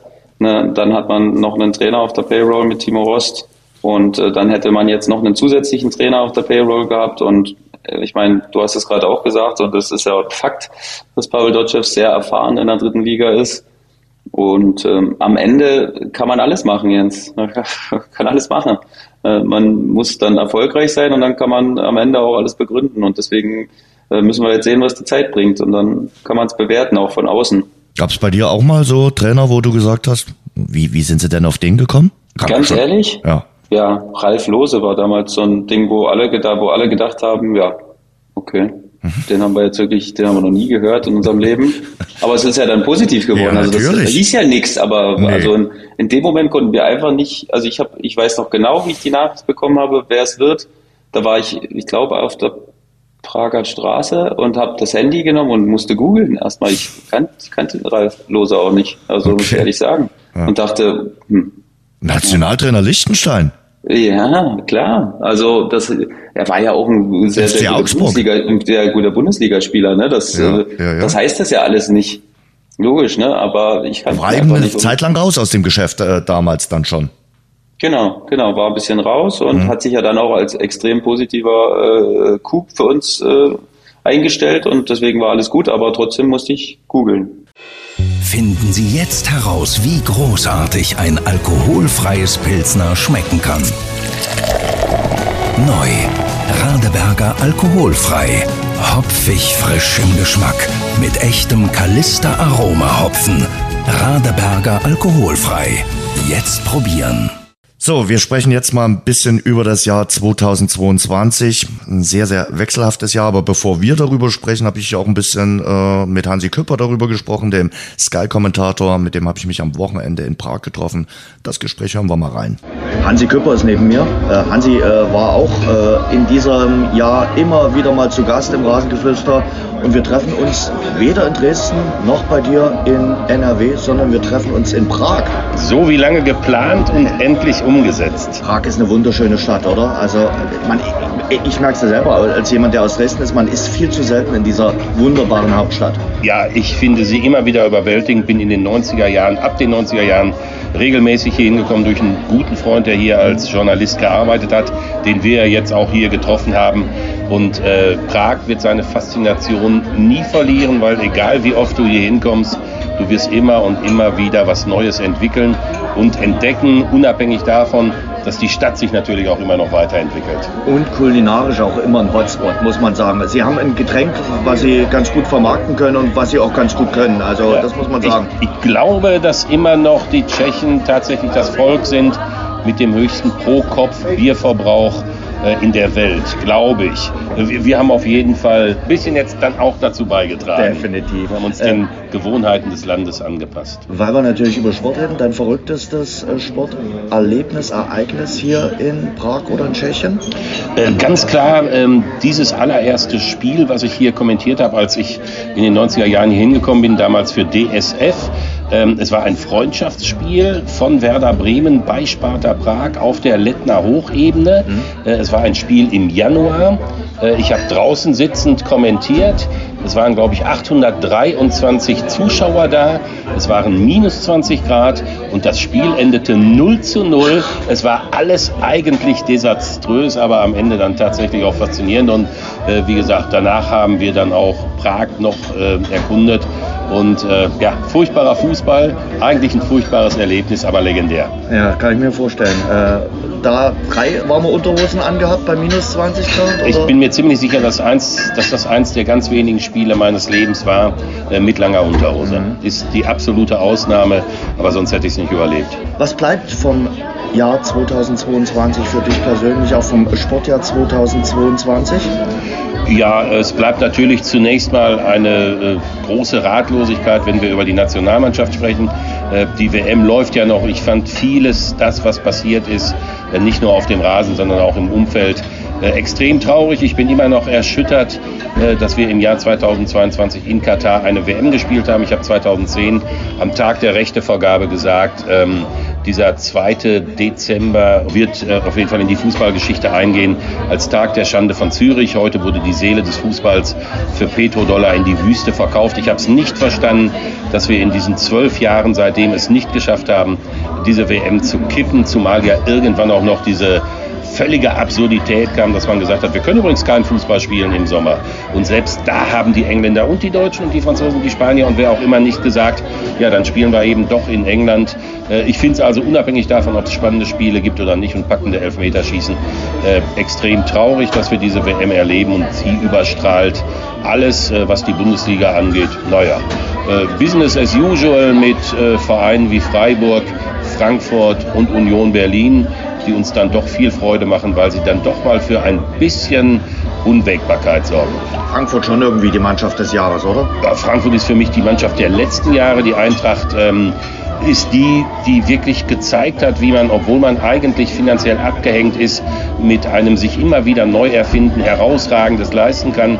Sie haben den Europacup gewonnen, sie haben äh, Camp Nou äh, gerockt. Diese Fangemeinschaft der Eintracht ist einfach äh, außergewöhnlich und deswegen finde ich es halt wirklich prima, dass so ein Verein sich dann tatsächlich mal so grob oben festsetzt, dass das nicht zwingend von Dauer ist, das weiß jeder, der sich die Verteilungsmechanismen anguckt. Das weiß jeder, der natürlich weiß, dass am Ende Bayern München, Borussia Dortmund, RB Leipzig, äh, auch Leverkusen, Wolfsburg äh, deutlich mehr Geld haben werden als die Eintracht. Aber nichtsdestotrotz, äh, wenn man die letzten Jahre gesehen hat, dann ist die ähm, SGE schon ein echter Lichtblick im deutschen Fußball gewesen. Muss man so sagen, also wirklich herausragende internationale Spiele geboten und äh, ja, auch mit den äh, Fans, das ist schon ganz, ganz stark. Auch Köln äh, hat das internationale Geschäft äh, belebt, definitiv. Aber es sind halt die Traditionsvereine, die das äh, Ja, es sind grundsätzlich die Traditionsvereine. Und da muss ja auch niemand sagen, Tradition schießt keine Tore und dieser ganze Blödsinn. Die Lokomotive des Fußballs in Deutschland wird gezogen von den Traditionsvereinen, das wird gezogen von den Menschen, äh, die für fantastische Stadionatmosphäre sorgen, die für Quote und für Auflage sorgen. Es gibt schon eine, finde ich, dann auch bemerkenswerte Entwicklung nochmal daneben, dass also auch große Traditionsvereine wie Bayern München und Borussia Dortmund irgendwann feststellen, so in der letzten Saison, ja, wir sind zwar deutscher Meister, die Bayern, ja, wir sind zwar Vizemeister Borussia Dortmund, äh, aber wir sind nicht mehr so richtig glücklich. Dann feiern die Bayern halt mit 7500 auf dem Marienplatz. Bei Borussia Dortmund wird der Trainer entlassen und die äh, Fans singen, äh, Spieler kommen und gehen, Borussia bleibt bestehen. Also wir stellen fest, dass bei den Vereinen, auch Leipzig, die mit gerade mal 1000 Leuten zu einem Europacup-Halbfinale nach Glasgow gefahren sind, also wir stellen fest, dass bei den absoluten Erfolgsvereinen, die immer Champions League spielen, die immer da oben sind, äh, sich so ein Bewusstsein einstellt, naja, eigentlich gehören wir da ja auch hin und so richtig feiern können wir es nicht mehr. Und die großen Partys des letzten Jahres, und das war ja wirklich beeindruckend, die fanden statt in Frankfurt, haben wir angesprochen, in Köln hast du angesprochen. Wir denken an Kaiserslautern. Wiederaufstieg Schalke 04 in weiten Teilen äh, wirklich surreal. Äh, wenn ich ein bisschen weiter runtergehe, Rot-Weiß Essen, fantastische Stimmung als ein Verein nach Jahrzehnten in der absoluten Unterklassigkeit zurückkommt in die dritte Liga. Und das ist schon bemerkenswert, wie sich diese Vereine in ihrer Nische einrichten, wie sie ihren Verein weiter lieben und ähm, das Ganze zelebrieren immer wieder natürlich auch Rückschläge äh, überleben werden. Und oben, äh, da wo der große Erfolg ist und da wo die großen Gelder verteilt werden, ja, herrscht äh, vorsichtig formuliert so eine gewisse Ernüchterung. Das ist ein bemerkenswertes Phänomen, finde ich dass du jetzt Kaiserslautern nochmal erwähnen musst, das äh, setzt mir so einen kleinen Stich ins Herz. Äh, Wegen Dynamo? Ja, natürlich. Ja. Äh, aber gut. Ja, nun, aber es gilt ja, wir haben ja oft genug äh, auch an dieser Stelle äh, gesagt, was für ein großartiger Verein Dynamo ist und wie Dynamo, wie kaum ein anderer Verein wirklich für die Identität äh, einer ganzen Region steht. Das kann natürlich der 1. FC Kaiserslautern für sich auch in Anspruch nehmen. Und wenn man sich anguckt, was auf dem Betzenberg auch jetzt in dieser Saison abgeht, dann muss man natürlich auch sagen, Dynamo hin, Dynamo her. Es ist schon toll, dass ein deutscher Fußballverein, dem ja äh, Fußball Deutschland auch eine Menge zu verdanken hat, ähm, mit diesem heiligen Ort Betzenberg und so, dass er auch wieder da ist. Was war dein Ereignis in diesem Jahr? Gab es einen Moment, eine Begegnung, ein Spiel, wo du sagst, das hat dich komplett fasziniert? Ohne dass ich äh, dabei gewesen bin, natürlich dieses unfassbare Spiel in Dortmund, äh, wo du einfach sagst, es ist entschieden und du kannst nach Hause gehen, was glaube ich auch viele schon getan haben. Und Werder Bremen dreht es tatsächlich in den letzten Minuten von 0 zu 2 äh, auf 3 zu 2. Das sind, ich glaube, für einen Werder-Fan Momente für die Ewigkeit, für einen BVB-Fan dann natürlich irgendwie auch nur in die andere Richtung. Und ja, wenn ich die Dinge mir angucke, die ich selbst kommentiert habe, da ist mir schon hängen geblieben. Letzter Spieltag in diesem Jahr. Ich war im Olympiastadion in Berlin äh, gegen den 1. FC Köln und ich habe in meinem Reporterleben inzwischen über 30 Jahre so viele vergebene Torchancen ähm, erlebt und auch kommentiert. Ich bin mir nicht sicher, ob wirklich in diesen 30 Jahren eine einzige dabei war, die noch fetter war als dieses Ding von Adamian, wo ich schon Tor geschrien habe und wo ich bis heute nicht weiß, wie er das Ding nicht reinkriegen konnte. 99 von 100 Verteidigern wären gescheitert. Er hat es geschafft, eine skurrile Szene. Jetzt geht es dann im äh, neuen Jahr relativ zeitig weiter äh, mit den Ligen, mit den ersten, zweiten und dritten Ligen. Äh, das wird ein straffes Programm für die einzelnen äh, Vereine. Äh, wird auch interessant sein, wie die jetzt die, die, die Pause genutzt haben, die doch sehr, sehr lange Winterpause wird. Ich bin auch neugierig. Äh, geht ja jeder Verein auch anders mit ja. der ganzen Sache um. Der eine hat sofort Urlaub gegeben, der andere hat erstmal mal ein bisschen weiter gespielt, Testspiele bestritten. Ganz, ganz unterschiedlich. Also das ist mit Sicherheit ja für alle, die damit zu tun haben, allen voran für die Trainer, ähm, eine ganz außergewöhnliche Herausforderung, weil man kann ja sagen, für diese Winterpause gibt es einfach keine Blaupause. Alle Trainer äh, und ihre Betreuer und Berater mussten jetzt in dieser Winterpause ähm, irgendwas leisten, was sie sonst nie leisten mussten. Sie mussten gucken, wer fährt zur WM, wie ähm, trainieren wir mit den anderen, wie halten wir die Mannschaft unter Spannung, Belastung und Erholung, das alte Prinzip. Also es hat so eine Winterpause noch nie gegeben, da darf man tatsächlich gespannt sein, was das äh, mit dem einen oder anderen äh, Verein äh, macht und natürlich die große Frage dann auch aus, aus deutscher Sicht, wie schlagen sich die, die mit einer Menge Frust äh, nach dieser WM aus Katar zurückkommen. Was wünschst du dir für 2023? Klar, Gesundheit, äh, ja, glückliche Familie. Also unab natürlich äh, die Klassiker Familie, Gesundheit, das alles geht vor. Glück im Beruf ist natürlich auch immer ganz wichtig. Ansonsten, wenn wir halt über den Fußball sprechen, äh, gebe ich ja den Glauben nicht auf, dass äh, die Stimme derer nicht versiegt und nicht verhallt und vielleicht immer mehr gehört wird, die sagen, das, was im Fußball passiert, ist der Irrwitz. Äh, die Verteilung von immer mehr Geldern, immer nur von unten nach oben, tut dem Fußball nicht gut. Äh, wir haben so viele ganz klare Indizien dafür, dass dieser Fußball äh, verändert werden muss. Und ich freue mich, solange es auf den Rängen in aller Friedlichkeit natürlich immer noch und immer wieder viele Menschen gibt, die für einen Fußball kämpfen, der zumindest ein gewisses Maß an Solidarität, an Identität, an Fairplay und so weiter hat. Ähm, tja, die Zeit äh, arbeitet nicht unbedingt dafür, aber vielleicht äh, gibt es ja irgendwann dann doch ein Umdenken. Was gibt es zu Weihnachten im Hause Küpper? Äh, ich schätze, das wird bei mir das eine oder andere Buch geben und äh, vielleicht dringend, dringend nötig ein Jahresabo fürs Fitnessstudio ähm, das lasse ich mir dann einfach schenken, auch wenn ich es hinterher ausbaden muss. Ich hatte auch eher gedacht, äh, du sagst mir jetzt, was es kulinarisch gibt. Äh, was äh, gibt es auf den Teller? Ach so, äh, also wir hatten früher in meiner Familie, also mit meinen Eltern, war es grundsätzlich das äh, Hühnerfrikassee. Das gibt es in der Form nicht mehr. Ähm, ich, ich, weiß nur, dass es lecker wird. Super. Hansi, frohe Weihnachten. Dir auch. Vielen Dank. So, Schuppi, wie war denn 2022 für dich? 2022, ja, in Ordnung. Also jetzt nicht das beste Jahr in meinem Leben, aber garantiert auch nicht das schlechteste. Mhm. Von daher war es absolut in Ordnung. Also habe viel über mich über mich gelernt persönlich, muss ich sagen. Mhm. Ja, habe viel hab viel angepasst nochmal für mich, was was mich persönlich angeht. Ne, habe ich versucht, mich echt auch was meinen Geist angeht, mich weiterzuentwickeln. Das hat, glaube ich, ganz gut, da habe ich viel gelernt über mich. Und ansonsten habe ich versucht, mich extrem weiterzubilden und äh, habe versucht, mich da weiterzuentwickeln. Das hat gut funktioniert. Und deswegen würde ich sagen, es ist ein ordentliches Jahr gewesen. Bei dir, Jens? Mhm. Also ich würde mal mein Jahr 2022 so ein bisschen vergleichen, ja, vielleicht wie die Weltmeisterschaft der deutschen Fußballnationalmannschaft. Uh. Also nee, also ich sag mal, 2022 brauche ich nicht nochmal. Beruflich, ja, war's okay. Privat hm, ist viel Luft nach oben, sage ich mal so. Es gab ein paar schöne Ereignisse. Zweite Halbjahr sehr, sehr durchwachsen, äh, ganz ehrlich. Aber auch ich habe viel über mich gelernt. Auch ich habe viel über andere Menschen gelernt. Ich habe gelernt, ähm, dass der Narzissmus und die erste Person Einzahl ich, ich, ich in unserer Gesellschaft immer mehr ausgeprägt ist. Äh, das ist sicherlich auch bedingt durch die sozialen Netzwerke. aber wir machen viel lieber ich als wir, habe ich das Gefühl. Und das bringt mich schon sehr häufig zum Nachdenken und natürlich auch ja, dieses teilweise sehr wütende sein, dieses schnell aufgeregt sein, wenn irgendwas passiert.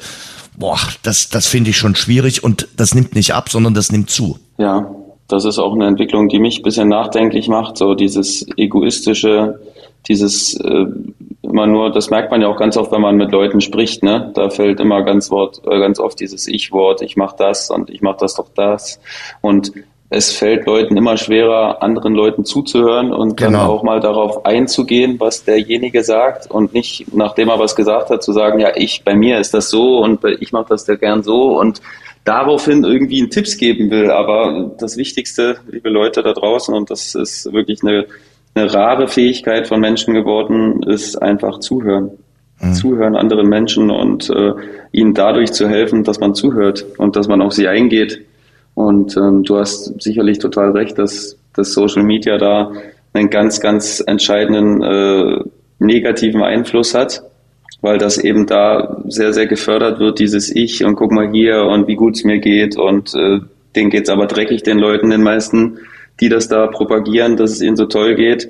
Und ähm, das lässt einfach die Welt in einem Bild erscheinen, ähm, wo Leute nicht mit umgehen können, die mhm. viel Social Media konsumieren. Und das ist ganz, ganz bedenklich. Und ähm, deswegen glaube ich, muss man versuchen, Social Media auch ganz, ganz arg zu reduzieren, nur auf das Nötigste, weil eben es einen erheblichen negativen Einfluss hat, vor allen Dingen auf unsere Jüngsten. Das muss man ganz klar so sagen, vor allen Dingen auf unsere Kids, auf die Teenager, die Social Media konsumieren. Was wird denen denn da dargestellt? Die perfekte Welt, immer halb nackt sein, äh, äh, als Mädels äh, ähm, immer posieren, irgendwie immer, immer mit Filter, dass man nicht das wirkliche Leben sieht und dass alle perfekt sind. Also habe ich ganz große Bedenken bei diesen ganzen Themen. Und ähm, das ist auch was, wo ich mich echt viel mit beschäftige, weil ich denke, wie kann ich das meinen Kindern nicht vorenthalten, aber wie kann ich denen das so begreiflich machen, dass die wissen, dass das eine Scheinwelt ist, die da draußen stattfindet äh, auf Social Media. Und ähm, ja, das ist sicherlich eine der größten Herausforderungen aktuell. Auf jeden Fall. Und du kannst das aber doch nicht alles adaptieren wollen als Jugendlicher, als heranwachsender Erwachsener. Du kannst doch nicht sagen, ja, ich, ich will jetzt auch äh, 1,6 Millionen äh, Follower haben, ich will jetzt auch Influencer werden. Wir können doch nicht alle Influencer werden auf dieser Welt. Das, das, das funktioniert da nicht. Ich frage mich immer, was produzieren die alle? Die, ich will jetzt alle nicht beim Namen nennen, aber ähm, es, es muss ja auch Menschen geben, du hast vorhin Ingenieure gesagt, es muss auch äh, Feuerwehrleute geben, es muss auch ganz normale Menschen geben, die vielleicht 15 Follower haben und die trotzdem glücklich sind äh, und was zum Bruttosozialprodukt in diesem Land beitragen. Ja, da muss man eben, um das aber okay zu finden, Jens, muss man halt mit sich selbst im Reinen sein. Ne? Äh, das ist ganz, ganz wichtig. Man mhm. muss damit okay sein, dass man eben da nicht bekannt ist und dass man das auch gar nicht will. Ne? Ähm, und dass man das auch, diesem Ziel auch gar nicht hinterherfliegt äh, die ganze Zeit. Ne, und da sind eben besonders Jugendliche anfällig für, weil die eben noch nicht mit sich selbst in Reihen, im Reihen sind. Ne? Die sind ja auf der Suche nach, nach dem richtigen Weg für sich und äh, nach den richtigen Zielen, die sie haben. Das können sie eben noch nicht sein. Die sind noch nicht ausgereift, aber die werden eben aktiv beeinflusst durch Social Media. Mhm. Und ähm, da möchte ich wirklich ganz, ganz ehrlich sagen, das ist sehr, sehr gefährlich, was da gemacht wird. Also das ist Manipulation von Menschen, was mhm. da teilweise gemacht wird. Ne, diese ganzen Algorithmen, die dir gezeigt werden, wo wir beide jetzt hier oder wo ich mit jemandem am Tisch darüber spreche, boah, ey, die Kinder wollen einen Hund und so, oder? Und äh, wir können das aber gerade nicht. Und auf einmal kriege ich bei Instagram nur noch Hunde angezeigt. Also das ist, das ist doch offensichtlich, hm. dass man da manipuliert wird von außen. Und das ist sowas, wo ich denke, das ist nicht gut und da wird man aktiv manipuliert, wirklich aktiv. Und ich rede wirklich von aktiv, weil ich habe das nicht gesucht oder so. Ich habe nur mit jemandem darüber gesprochen. Also muss ja da irgendein Algorithmus dahinter sein, der auch die Gespräche mithört und äh, der, der dann Einfluss darauf hat. Und das ist einfach extrem bedenklich und deswegen muss man das sehr, sehr, sehr arg reduzieren. Hm. Weil das wahre Leben findet draußen statt, Jens. Ne? Das wahre Leben findet in der Interaktion zwischen Menschen statt und nicht Interaktion mit deinem Smartphone. Da findet das wahre Leben statt. Sprichst ein wahres Wort und selbst in Phasen, wo es dir mal nicht so gut geht, findet äh, das wahre Leben draußen äh, statt und du merkst in solchen Phasen des Lebens, wer zu dir steht, äh, wer für dich da ist und gute Freunde sind da ganz, ganz wichtig und gerade in diesen Situationen des Lebens entdeckst du auch, wer wirklich ein guter Freund ist. Und manchmal sind es die Menschen, die eine Zeit lang ganz weit entfernt waren und äh, wo du gedacht hast, der ist jetzt für dich da. Ja, genau, der ist für dich da. Und der, mit dem du vielleicht 15 oder 20 Jahre durchs Leben ziehst, ist in dem Moment halt nicht für dich da, weil der äh, dir gar nicht helfen will. Und das finde ich in solchen Situationen ganz, ganz wichtig herauszufiltern, wer wirklich ein guter Freund ist, ich sag mal, auf den Sport adaptiert, bei Siegen gemeinsam zu feiern, ist immer einfach. Aber Niederlagen äh, gemeinsam auszubaden, boah, das ist das Gefühl des Lebens. Deswegen ist so eine Zeit, wo es einem auch nicht gut geht, ne, ähm, wie gerade eben schon angedeutet, da hilft dir dann auch nicht Social Media dabei, nee. äh, dass du dich besser fühlst. Im nee. Gegenteil, äh, das zieht dich nur noch mehr runter, ohne dass du es merkst, großartig. Da helfen dir Freunde und in Zeiten, wo es dir nicht gut geht, kannst du wunderbar erkennen, wirklich, wer, wer wertvoll für dich ist. Und dann ist es aber auch im Umkehrschluss die richtige Reaktion, aktives Aussortieren von Freunden. Das ist wichtig, weil es gibt viele Energiezieher auch im Umfeld von, von jedem, ne, die dir einfach viel Energie ziehen. Und ähm, da muss man dann auch für sich konsequent sein, finde ich, habe ich für mich rausgefunden. Ich habe wirklich habe das, das war eine ganz äh, augenöffnende Geschichte für mich, dass ich das auch aktiv gemacht habe und mir geht's äh, daraufhin deutlich besser. Hm. Ich äh, konzentriere mich nur auf wenige Freunde, äh, bei denen weiß ich aber, dass dass ich ihnen helfe in jeder äh, möglichen Situation und dass die aber auch mir helfen hm. und äh, meine Energie bleibt bei mir und alle anderen ja, wenn, wenn mir manche Menschen sagen, ich habe 20 oder 25 äh, Freunde, ist ja alles schön.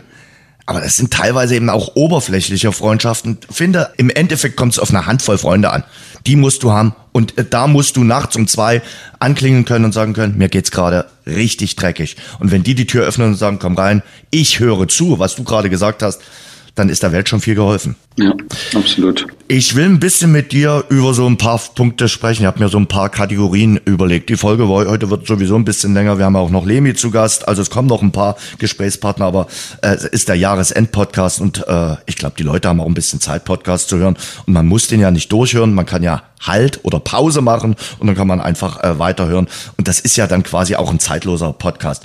Kategorie eins: was war dein Moment des Jahres? Boah mein Moment des Jahres 2022. Oh, sag erstmal deinen, ich überlege noch. Ich sag dir, meiner in sportlicher oder beruflicher Sicht war es das Schalke Heimspiel von Dynamo Dresden. Jetzt wirst du sagen, was, haben wir da verloren? Oder, ja, sicherlich.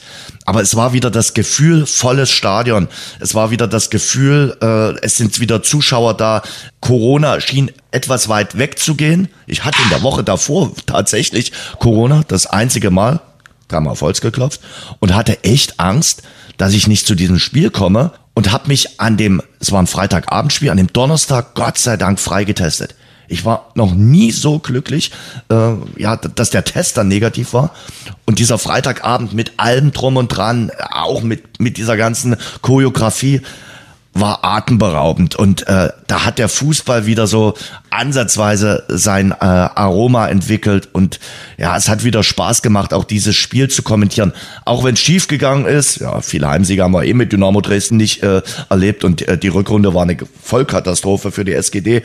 Aber das war für mich so aus sportlicher Sicht ein toller Abend und ja, privat würde ich sagen, mein Kalifornienurlaub war ein geiler Trip. Gut, Las Vegas gehört jetzt nicht zu Kalifornien, aber da hatte ich so einen Abend äh, Fremont Street, altes Las Vegas. Das war großartig. Dort gestanden, den Abend genossen, alle waren gut drauf, Partystimmung und äh, ja, du hast das Gefühl des Lebens einfach wieder aufgesogen und hast gesagt, ich bin glücklich in diesem Moment und äh, es waren Konzerte dort, es war äh, wirklich Shows, Le Leute haben irgendwas äh, präsentiert und du hast ein Bierchen getrunken, hast ein bisschen gequatscht und es war ein herausragender Abend. Und ja, hätte ich damals gewusst, dass das zweite Halbjahr eine Vollkatastrophe wusste, hätte ich den Abend vielleicht noch mehr äh, genossen. Ach, das war ein, ein wunderbarer Moment. Und ich habe ihn in diesem Moment auch versucht aufzusorgen. Das ist der Moment, jetzt hier für mich genießen. Das waren so meine Momente. Das hast du echt schön gesagt, Jens. Also hat mich jetzt gebannt, mhm. deine Erzählung darüber. Schön, freut mich.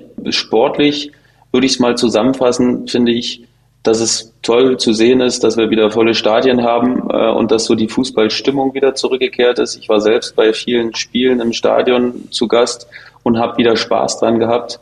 Erinnere mich da an ein Spiel in Essen, wo ich war, äh, was mir sehr viel Spaß gemacht hat, weil die Stimmung einfach unglaublich gut war. Erinnert mich noch an Euroleague-Halbfinale habe ich gesehen, äh, auch wenn es jetzt in Leipzig war äh, und die Stimmung dann trotzdem gut war, aber äh, hätte, glaube ich, noch ein bisschen besser sein können, aber das war auch ein Erlebnis sportlicher Natur und privat möchte ich auch sagen, alle, alle Urlaube mit der, mit der Familie, die Kinder haben mich, äh, haben mich, glaube ich, so viel gehabt trotzdem wie noch nie mhm. äh, in diesem Jahr. Das war, glaube ich, schön. Äh, hab habe unendlich viele schöne Zeit mit meiner Frau und äh, den Kindern verbracht und das war das war toll. Hm. Wirklich, das möchte ich auch nicht missen. Dementsprechend ist es so ein Zusammenspiel auch privat aus den aus den äh, Urlauben, die wir gemacht haben und sportlich ist es auch ein Zusammenspiel, dass wir wieder Zuschauer am Stadion haben und dass sie uns auch nicht wieder weggenommen werden. Da bin ich sicher. Ähm, das bleibt so, Stimmung ist wieder da und jetzt müssen wir noch gucken, dass es auch wieder normal wird und dass alle wieder diesen Umgang mit sich haben, wie es, wie es auch vor der Pandemie war. Das, äh, das wünsche ich mir noch so, dass, dass so diese letzten Anhängsel dieser Pandemie auch noch abgeschüttelt werden hm. und dass wir dann wieder so dieses Miteinander haben, statt so jeder guckt auf sich und komm ja nicht zu nah ran und äh, so dieses, das merke ich manchmal noch so ein bisschen. Das äh, ist was, womit Nehmt ich nicht so gut umgehen kann. Ja, genau. Sowas meine ich. Ne? Das ja. merkt man immer noch so, dieses Zurückhaltende und ach doch besser nicht, nicht, nicht mal drücken. Aber also ich meine jetzt nicht jeden zu drücken, einfach den man, den man irgendwo sieht, aber du weißt, was ich meine, oder? Ja, klar. Einfach ja, so klar. diese, diese letzte, diese letzten Zweifel jetzt auch mal abhaken und äh, Spiel des Jahres. Fußballspiel des Jahres, weil wir natürlich hier auch über Sport viel reden. Für mich war es äh, Barcelona gegen Frankfurt. Äh, muss ich wirklich sagen, hätte ich auch nicht gedacht, dass das äh, Frankfurt so rockt. Sicherlich, Endspiel war dann auch nochmal genial, aber irgendwie, dass die äh, Frankfurt-Fans da aus dem Nou Camp äh, wirklich das Frankfurter Stadion adaptieren, äh, das fand ich herausragend. Und dann auch, wie die Frankfurter dort gespielt haben, dort gerockt haben. Boah, das war so ein Abend, wo ich gesagt habe, boah, was machen die hier gerade? Ja, was kann ich dagegen sagen? Jetzt dagegen kann ich ja nicht viel sagen. Das war wirklich das Sporthighlight, glaube ich, äh, was es auch mit all seinen Begleiterscheinungen, ne, dass Barcelona sich dann geschämt hat im Nachhinein, dass sie das unterschätzt haben völlig. Mhm. Und äh, wie das Spiel dann gelaufen ist, ja, da gibt's jetzt nicht viel entgegenzusetzen. Gehe ich mit. Mhm. Team des Jahres ist für mich Union Berlin. Union Berlin, weil ich dachte jetzt die deutsche Nationalmannschaft. nicht ganz, nicht ganz. da hätten sie das Achtelfinale erreichen müssen. ähm, Union, weil sie es geschafft haben, ähm, auf den drei Hochzeiten irgendwie klarzukommen, weil sie, nehmen wir vielleicht mal die letzten zwei, drei Spiele in der Bundesliga weg, aber weil sie auch in der Bundesliga wieder eine tolle Rolle gespielt haben, weil sie teilweise Tabellenführer waren, weil sie international weitergekommen sind, weil sie im Pokal weiter dabei sind und weil sie mittlerweile, man muss schon fast sagen, eine, ein gestandener äh, Bundesligist sind, uh, unter all den Voraussetzungen und weil sie an ihrem Trainer festhalten, weil sie ein klares Konzept verfolgen und weil sie eine coole Fanbase haben, nötigt mir Respekt ab, äh, was sie da in Köpenick äh, anstellen. Ja, das ist gut, dass du Union gesagt hast. Dann kann ich jetzt ganz ohne schlechtes Gewissen Freiburg sagen mhm. und dann haben wir beide, haben wir beide dabei, weil alles, was du gerade gesagt hast, trifft auch auf Freiburg zu. Ähm, riesige Kontinuität, klarer Plan, eine Etablierung in den Top 6 in Deutschland, äh, was vor fünf Jahren nie jemand für möglich gehalten hätte. Viele können es immer noch nicht glauben, aber äh, ihr könnt es ruhig glauben, das wird auch so bleiben, weil da einfach ein Stein auf dem anderen sitzt. Das ist ganz klar und äh, macht mir großen Spaß, äh, auch was das Ganze drumherum zu sehen. Und ja, dementsprechend nehme ich Freiburg. Person des Jahres, äh, wenn ich so aus, aus, aus sportlicher Sicht gucke, würde ich sagen Christian Streich, ein Trainer, der zum Fußball viel zu sagen hat, aber auch zu vielen anderen Themen und immer auch unterhaltsam ist? Boah, das ist gar nicht so leicht. Ey. Würde ich fast Karim Benzema sagen. Mhm. Weil nicht, weil er jetzt Weltfußballer geworden ist, äh, sondern weil er einfach gezeigt hat, dass auch ohne Ronaldo, ohne, ohne dass, dass es jemand von ihm so erwartet hat, äh, dass er diese Lücke so füllt und mhm. dass er sein eigener Superstar äh, geworden ist quasi, das hätte man ihm vor allen Dingen auch in dem Alter dann nicht, glaube ich, nochmal zugetraut. dass er eine Mannschaft so trägt und so auf, auf die Schultern nimmt. Serie des Jahres, das ist eigentlich dein äh, Fachgebiet. Ich muss ganz ehrlich sagen, ich habe gar nicht so viele Serien geguckt. Ähm, ich auch nicht. Äh, aber welche Serie mich tatsächlich fasziniert hat im Sommer, war die Serie von den Kollegen der ARD über Jan Ulrich. Die habe ich schnell geguckt. Äh, die habe ich, glaube ich, mal einen ganzen Abend bis tief in die Nacht dann reingeschaut, weil mich die Person Jan Ulrich auch so fasziniert hat und weil wir natürlich in den 90er alle Ulle-Fans waren und alle die Tour de France äh, stundenlang geschaut haben. Diese ganze Geschichte rund um Ulrich, auch was dann nach seinem Karriereende war, schon ansatzweise faszinierend ist. Deshalb, die fand ich ziemlich gut. Serie, boah, da würde ich jetzt echt klassisch bleiben bei House of the Dragon, hat mir echt mhm. mega gut gefallen, weil ich auch ein guter Game of Thrones Fan war und mich das immer sehr fasziniert hat, diese ganze Geschichte, wo ich wirklich, wie gesagt, gar kein äh, Fantasy-Fan äh, bin. Also ich gehe zu keinem einzigen Fantasy-Film in die, in die Kinos außer Jurassic World und das hat mich dann am meisten äh, gepackt und ich habe wirklich nicht viele Serien, genau wie du, nicht viele Serien geschaut. Da würde ich bei House of the Dragon bleiben. Jetzt kommen wir zu deiner Lieblingskategorie. Die habe ich nur wegen dir reingenommen. Getränk des Jahres. Getränk des Jahres, ja. Da gibt's ja für mich keine, keine zwei Meinungen. Hm. Ne, für dich der Glühwein und für mich der Matcha. Ja, sicherlich. Äh, du würdest jetzt, äh, du hast äh, nicht Unrecht, aber ich würde sagen, im Sommer ist es dann trotzdem das Spezi. Das Spezi habe ich wieder lieb gewonnen in diesem Jahr. Das ist so ein Getränk, was dir so ein Lebensgefühl der 90er, deiner Jugendlichkeit wieder zurückschafft, wo die Welt in Ordnung war. Wo du einfach genossen hast, die Süße im Mund und gedacht hast, ach, ja, es, das Leben ist schön. So. Äh, Wir sind doch auf so einem guten Weg, Jens. Jetzt kannst du doch nicht Spezi sagen. Wir sind auf so einem guten Weg mit dir, Alter. Das ist, wir haben riesige Fortschritte gemacht und jetzt sagst du Spezi. Am Ende des Jahres 2022. Bist jetzt frustriert, Ach, oder? Ja, ja. Also ein bisschen. Ein bisschen. ja. Aber Glühwein ist okay. ja jetzt auch nicht kein, kein gesundheitsförderndes Nee, auch Getränk, kein oder? gutes, das stimmt, das stimmt. Beides, beides nicht. Ja. Aber ich meine, Tee habe ich jetzt von dir nicht erwartet und nee. äh, aber Spezi ist schon. Sollte hart. ich jetzt Mineralwasser sagen? Äh, auch nicht. Nee, also von daher, nicht. ich bin und bleibe Genussmensch. Schuppi, dank dir, das sage ich dir jetzt ganz offen und ehrlich, habe ich wirklich versucht, gesünder zu leben. Und man merkt in dem Alter, in dem ich bin, dass der eigene Körper sehr, sehr wichtig ist und dass man für den ein bisschen was tun muss. Ähm, und da habe ich in diesem Jahr wirklich so viel gemacht wie selten zuvor. Aber an bestimmten Genüssen komme ich weiter nicht vorbei. Äh, und es sind äh, vor allem auch diese kulinarischen Genüsse.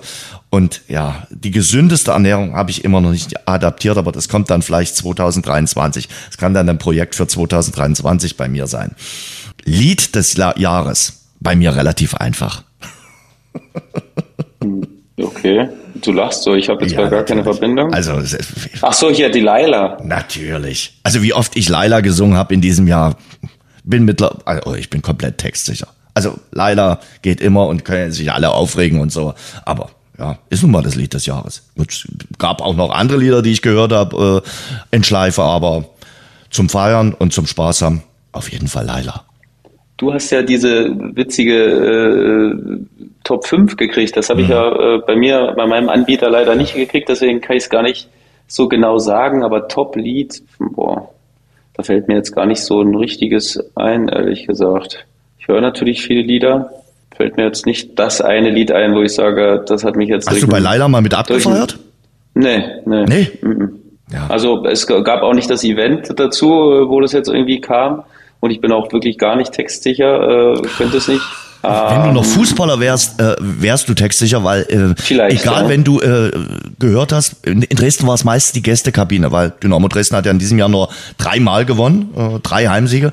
Also aus der Gästekabine kam als erstes Lied fast immer Laila. Mhm. Nee, also da muss ich leider passen bei dem Lied. Also bin ich wirklich nicht, bin ich wirklich nicht, nicht sicher. Mhm. Und dann letzte äh, Rubrik Enttäuschung des Jahres. Na, dann leg mal los. Bei mir ist relativ einfach. Aus sportlicher Sicht dieser komplett unnötige Abstieg des Heimatvereins. So sinnlos, so unnötig. Ganz ehrlich, wir können ja gleich nochmal sprechen. Äh, das Relegationsrückspiel haben wir ja zusammen kommentiert. Das war eines unserer wenigen Treffen, die wir gemeinsam hatten. Eigentlich ein schöner Abend, ein schöner Moment. Ich bin ja immer noch dankbar, dass du äh, da bei, an meiner Seite warst.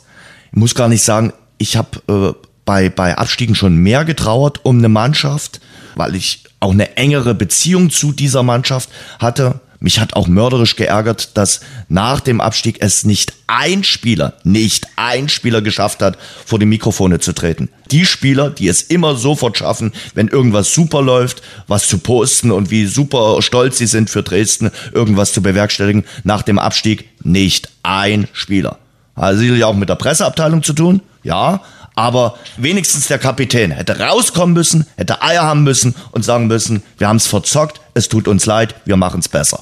Mhm. Privat war es mein Trip nach Rom. Och, ja, Nightmare-Trip, äh, fünf Tage, sinnlos. Äh, die letzte Woche im September hätte ich mir sparen können. Okay, okay. Boah.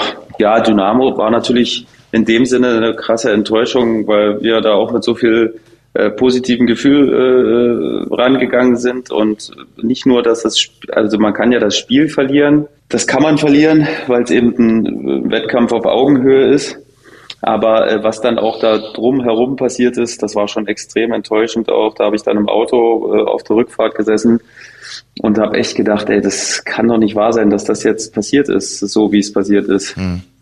Und das lässt einem dann doch immer wieder so ein bisschen sprachlos zurück, muss ich sagen, das, äh, was da drumherum passiert ist, weil es einfach dem Verein nicht gerecht wird und auch den meisten den meisten Fans nicht gerecht wird. Das ist halt so schade, dass sich so ein Verein damit immer wieder äh, um diese Anerkennung bringt, der eigentlich verdient.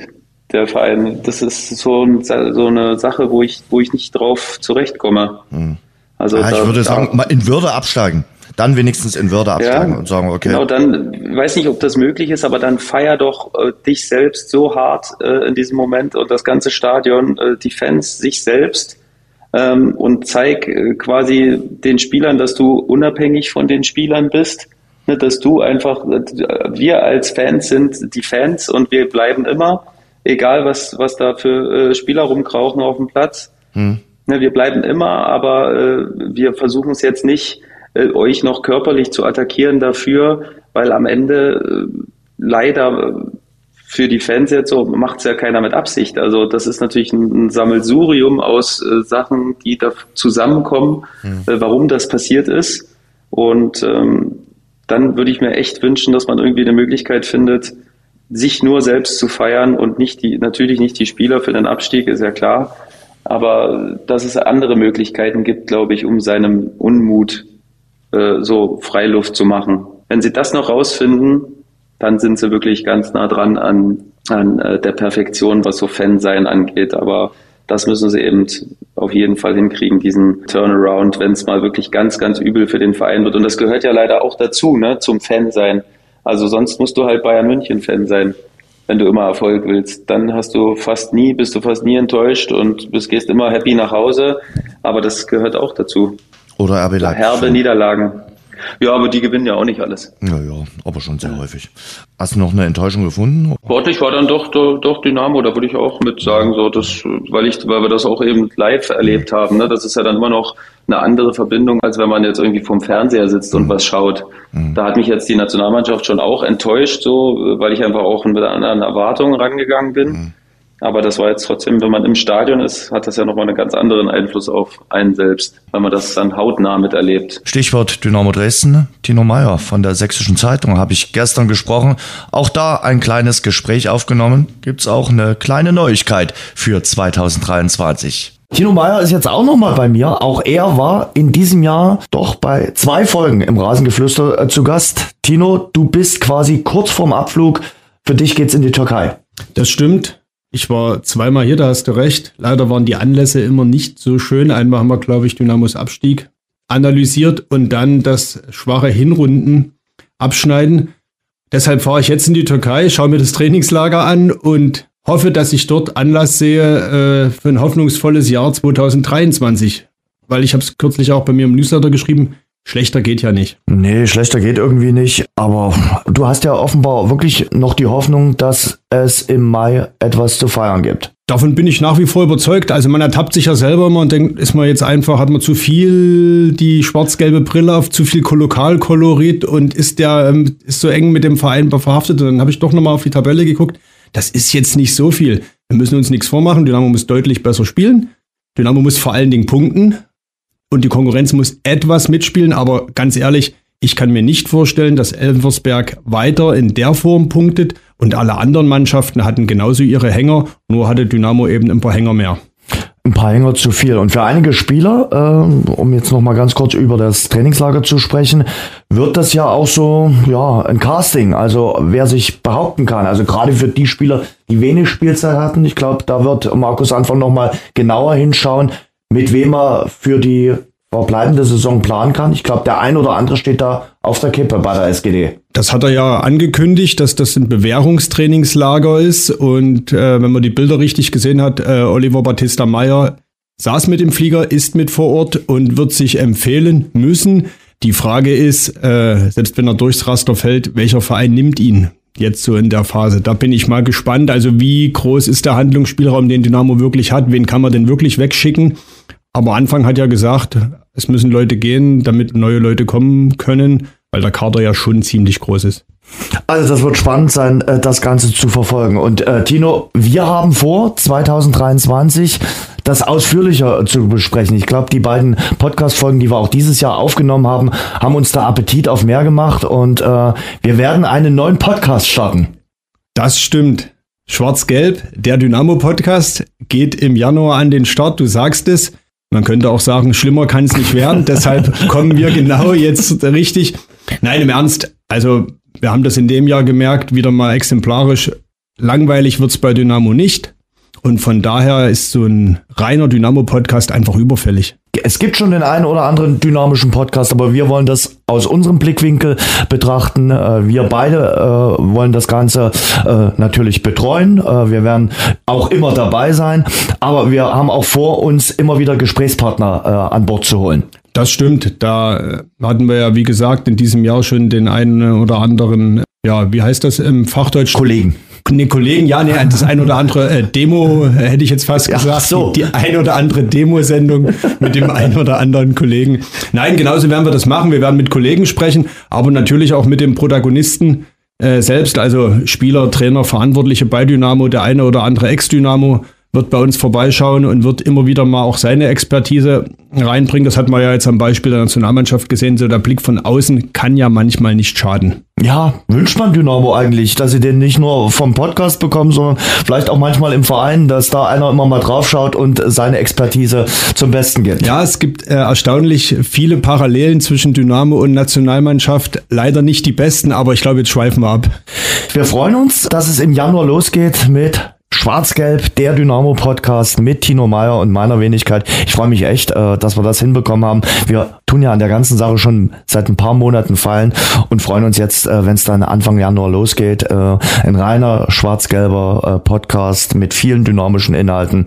Mal schauen, was wir da bewerkstelligen können. Und es wird ja ein besonderes Jahr, das Jahr 2023. Es ist das Geburtstagsjahr, der runde Geburtstag. Genau, und dann sind wir mal schon gespannt. Das ist so die erste Etappe bis zum 12. April, wie gut sich Dynamo rein sportlich bis dahin geschlagen hat. Und aus Erfahrung, das wissen wir beide, wenn es sportlich gut läuft, passiert meist was äh, und im Verein drumherum, wenn es drumherum ruhig ist, passiert meist sportlich was. Im schlimmsten Fall, und das ist nicht selten, ist es an beiden Fronten ordentlich was los. Also Langweilig wird's nicht. Langweilig wird's nicht, auf De keinen Fall. Definitiv. Äh, und ich habe jetzt schon gelernt im Vorgespräch, du hast ein Lieblingsweihnachtslied, was auch von meinem nicht weit weg ist. Driving Home for Christmas. Darf ich mir das jetzt wünschen? Jetzt im Podcast können wir das nicht spielen, aber ich hab's, äh, weil wir sind so ein bisschen weihnachtlicher jetzt auch im Podcast aufgestellt und da ist es schön, das mitzubekommen. Äh, gibt's ein Weihnachtsessen? Wir haben Lemi zu Gast. Äh, was gibt's bei dir zu Weihnachten bei und an den Feiertagen? Gibt es eine Familientradition, die ist jetzt nicht typisch sächsisch und die ist eigentlich für Weihnachten überhaupt nicht typisch Sauerbraten. Ach klar, das also sächsisch so, ist Sauerbraten schon, ja, aber, aber vielleicht nicht gerade zu Weihnachten. Nee. Aber schön. Ja. Ja, mit den Sa zum Sauerbraten gibt's dazu? Klöße, Rotkraut. Großartig. Schmecken lassen. Und erstmal viel Spaß in der Türkei. Dort gibt's, das kann ich ja sagen, definitiv kein Sauerbraten. Das ist wohl wahr. Da gibt es türkische Köstlichkeiten, ja. ja. Und hoffentlich auf dem Platz das eine oder andere Leckerli zu sehen. Du, ich kann mich erinnern, das letzte Mal war Dynamo, glaube ich, in der Türkei mit Mike Walpurgis. Da wurde ich will jetzt nicht zu viel sagen, aber da wurde mehr regeneriert als trainiert. Weniger trainiert, mehr vielleicht sogar gegessen. Wer weiß das schon so genau. Tino, äh, viel Spaß im Trainingslager, gutes Schaffen und dann frohe Weihnachten. Und wir hören uns dann in einem anderen Podcast Anfang Januar wieder. Ich freue mich. So machen wir es. Ich freue mich auch. Also, nächstes Jahr gibt's äh, einen neuen Podcast. Aber natürlich gibt's das Rasengeflüster weiter. Und das muss ich auch mal dazu sagen. Ich bin unheimlich glücklich, unheimlich stolz, so die kleine, feine Rasengeflüster-Gemeinde dabei zu haben ob einen äh, Paco Testroth, ob einen Sebastian Schuppan, ob Benny Kirsten oder wie sie alle heißen. Sören Gonter werden wir definitiv wieder hören. Äh, da freue ich mich schon sehr drauf, äh, weil da gab es ein unheimlich schönes Feedback und äh, es macht unheimlich viel Spaß mit euch zu sprechen und das erweitert auch meinen Horizont und ja, das Feedback, was wir von den äh, Leuten draußen bekommen, ist auch ein wunderbares und äh, ja, deshalb wird es das Rasengeflüster auch 2023 äh, weitergeben. Das macht wirklich einen Heidenspaß, äh, da mit euch äh, zu sprechen über Sport, über Fußball, aber auch über so ein paar private Geschichte, wie wir es jetzt gerade tun. Ja, also mir macht es auch Riesenspaß. Ich finde es auch grandios, wie du es jetzt äh, so geregelt hast, wie es ist, ne? dass du auch eine wechselnde Cast hast äh, von na sagen wir mal, äh, halbwegs Leuten, die sich mit Fußball auskennen.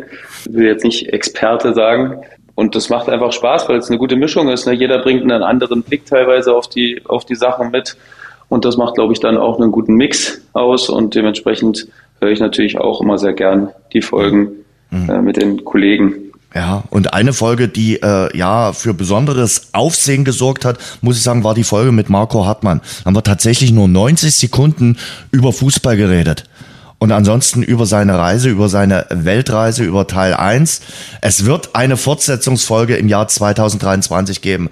So viel sei gesagt. Äh, das verspreche ich jetzt einfach. Das hat mir Marco auch versprochen. Aber Marco hat sich auch äh, für die heutige Folge kurz mal reingemeldet. Hallo Jens, hier ist Hatti. Ja, ich wollte dir nochmal liebe Grüße senden. Mittlerweile nicht mehr aus dem weißen Sand, sondern aus dem verschneiten Deutschland. Äh, wir sind seit anderthalb Wochen wieder hier in unseren Landen und in der Heimat und es ist mittlerweile richtig schön weiß und ja, wir haben quasi das eine Spielparadies in das andere getauscht. Äh, fühlt sich ein bisschen kälter an, ist trotzdem schön. Auch schön mal wieder hier zu sein und viele bekannte Gesichter zu sehen. Unseren letzten Teil der Reise, äh, wir hatten uns ja in Costa Rica unterhalten, war dann nochmal, ähm, vor allem in Mexiko, das Wetter ist besser geworden in Costa Rica. Wir hatten dann wirklich noch eine schöne Zeit. Und dann die letzten zwei Wochen in Mexiko nochmal viel ähm, Badeurlaub und die letzten Tage auch noch ein bisschen Abenteuer. Die Kinder waren leider krank geworden, sogar ein bisschen extremer, kennt man ja in Deutschland leider auch. Ähm, die hatten dann mehrere Tage 40 Fieber. Wir waren dann irgendwo in einem dörflichen Flair in der Yucatan. Aber sehr, sehr hilfreiche Menschen haben uns da zum Arzt geleitet und zum Labor und haben uns mit dem Roller hin und her gebracht äh, und uns geholfen. Ja, zum Glück ging es den Kindern dann auch bald wieder gut. Und dann hat man nochmal ein kleines Abschlussabenteuer äh, auf einer Insel, die ja, so ein bisschen noch außerhalb des, der Haupttouristenzentren in Yucatan liegt. Und da wollten wir noch mal ein paar schöne Tage am Strand verbringen, ähm, ohne Autos, nur mit Fahrrädern unterwegs. Ja, hat sich alles schön angehört, als man ankam. War dann erstmal ja, Trübsalblasen, quasi die ganze Insel stand unter Wasser. Es ist gerade eine Zeit, wo besonders Springtiden sind und diese Insel überflutet haben. Fahrradfahren war unmöglich. Wir konnten von unserem Apartment eigentlich uns überhaupt nicht wegbewegen, weil jeder Weg, der dorthin führte zum Ort oder zum Strand, ähm, so ja, Meter hoch Wasser stand. Man konnte das auch nicht umgehen. Das heißt, ich bin echt am ersten Tag dann da durchgewartet, habe mich dann so von so einem LKW mitnehmen lassen, die da durchgefahren sind auf der Ladefläche und bin so an Ort gekommen, habe eingekauft und als ich dann mit meinen ganzen Tüten und Rucksäcken voll wieder zurück wollte, haben die Taxifahrer, die da äh, nur mit so Golfkarts unterwegs sind, mir gesagt, nee, nee, da wo du wohnst, fahren wir nicht hin. Das Wasser ist einfach zu tief, wir machen unsere Autos kaputt. Ja, da habe ich dann den Abend da erstmal verbracht und versucht, die ganzen Leute voll zu quatschen. Am Ende hat sich einer erbarmt, der meinte, ja, sein Auto ist heute eh schon durch Salzwasser gefahren. Er fährt mich noch einmal hinter, hat mich dann relativ viel Geld gekostet. Aber wir haben auch diese Tage äh, uns noch schön gemacht. Wir haben eine Möglichkeit gefunden, äh, jemanden, der die Kinder und meine Frau um abgeholt hatte, meine Mama. Und ich konnte endlich mal wieder äh, ein bisschen Zeit für mich genießen. Bin dann so zwischen Strand und Meer und Pfützen habe ich mich irgendwie immer nach vorne gekämpft in den Ort oder an den Strand und hatten dann noch ein paar coole Tage, bevor es dann wieder zurückging. Ja, und jetzt Weihnachtszeit. Äh, so langsam kommen wir rein in das Feeling. Ja, ich wünsche dir und deinen Hörern natürlich eine schöne Weihnachtszeit. Ähm, ist vielleicht ein schweres Jahr gewesen. Ich glaube trotzdem, dass man die Zeit jetzt genießen kann und sollte. Ähm, auch wenn es bei uns mal vielleicht ein Grad kälter ist. Aber dann kuschelt man ein bisschen enger zusammen und ja, alles Gute dafür und wir hören uns im nächsten Jahr. Die Reise geht weiter im Januar nach Mauritius. Das steht jetzt fest. Den Rest muss ich mich noch kümmern, aber gibt jetzt erstmal andere Dinge zu tun. Lass dir gut gehen und bis bald. Ciao, ciao. Das muss ich auch sagen. Also so eine, so eine Weltreise, äh, ich hätte auch gerne mal, ja, ich sag mal ein halbes, dreiviertel Jahr im Ausland gelebt. Äh, das, das geht mir so ein bisschen ab. Da beneide ich Marco auch drum, äh, dass er das so erleben kann. Also Klar, ich bin oft auf dem nordamerikanischen Kontinent unterwegs, aber ich würde dort ganz, ja, sehr, sehr gerne auch mal eine Weile sein. Also einfach ohne den Zeitfaktor, dass du denkst, Mensch, in drei Wochen geht's schon wieder zurück, äh, sondern einfach mal locker, flockig dort viertel, halbes Jahr äh, leben und äh, dort das Leben genießen. Und dann vielleicht auch ein bisschen Wehmut haben äh, und sagen, okay, jetzt wäre es auch ganz schön, wieder mal die Vorzüge von Deutschland zu genießen. Weißt du, was ich dazu für einen Gedanken habe, Jens? Sag ihn mir. Einfach machen zum Chef gehen, sagen, ey, ich nehme ein Sabbatical ein halbes Jahr, auch wenn das so ein komisches Wort ist, das ich gar nicht so mag, aber äh, einfach machen mhm. und äh, mal sich selbst in den Vordergrund stellen und seine Bedürfnisse und nicht nur darüber denken, was würde jetzt die Arbeit dazu sagen, kann ich die Arbeit überhaupt alleine lassen? Die kommen schon zurecht, die kriegen, die finden eine Möglichkeit, damit zurechtzukommen. Ähm, wenn das ein großes Bedürfnis für dich selbst ist, einfach machen. Musst du auch nicht kommentieren, Jens, einfach mitnehmen. Mhm. Jetzt haben wir erstmal Weihnachten. Was kommt denn auf den Tisch im Hause Schupan? Ähm, habe letztens mit meiner Frau das mal kurz andiskutiert. Ehrlich gesagt, müssen wir mal schauen. Wir waren uns noch nicht 100% einig. Also, äh, also jetzt nicht, dass wir gestritten haben oder so, gar okay. nicht, aber wir haben so paar Sachen durchdiskutiert. Vielleicht okay. eine Gans. Ne? Mhm. Ich esse ja eigentlich nicht so oft Fleisch, aber Weihnachten ah, finde ich das oder? schon immer traditionell, recht traditionell und äh, wird das auch gern machen, glaube ich. Wird wahrscheinlich auch am Ende was werden. Mhm. Ne? Und vielleicht mittags Fisch abends eine Gans. Und dann äh, sind wir am 25. in Richtung Berge unterwegs. Oh, in die Berge geht's. Mhm. Und deswegen habe ich nur den 24. was Gutes, wo ich mir Gedanken machen muss. Mhm. Das ist überschaubar. Und da kann ich dir sagen, hör doch einfach mal jetzt rein bei äh, Stefan Lehmann. Jetzt du sagen, wer? Äh, Stefan Der Lemi, ja, du denkst, ja, ich kenne ihn nicht? Ja, aber äh, viele kennen ihn nicht unter dem Namen Stefan Lehmann.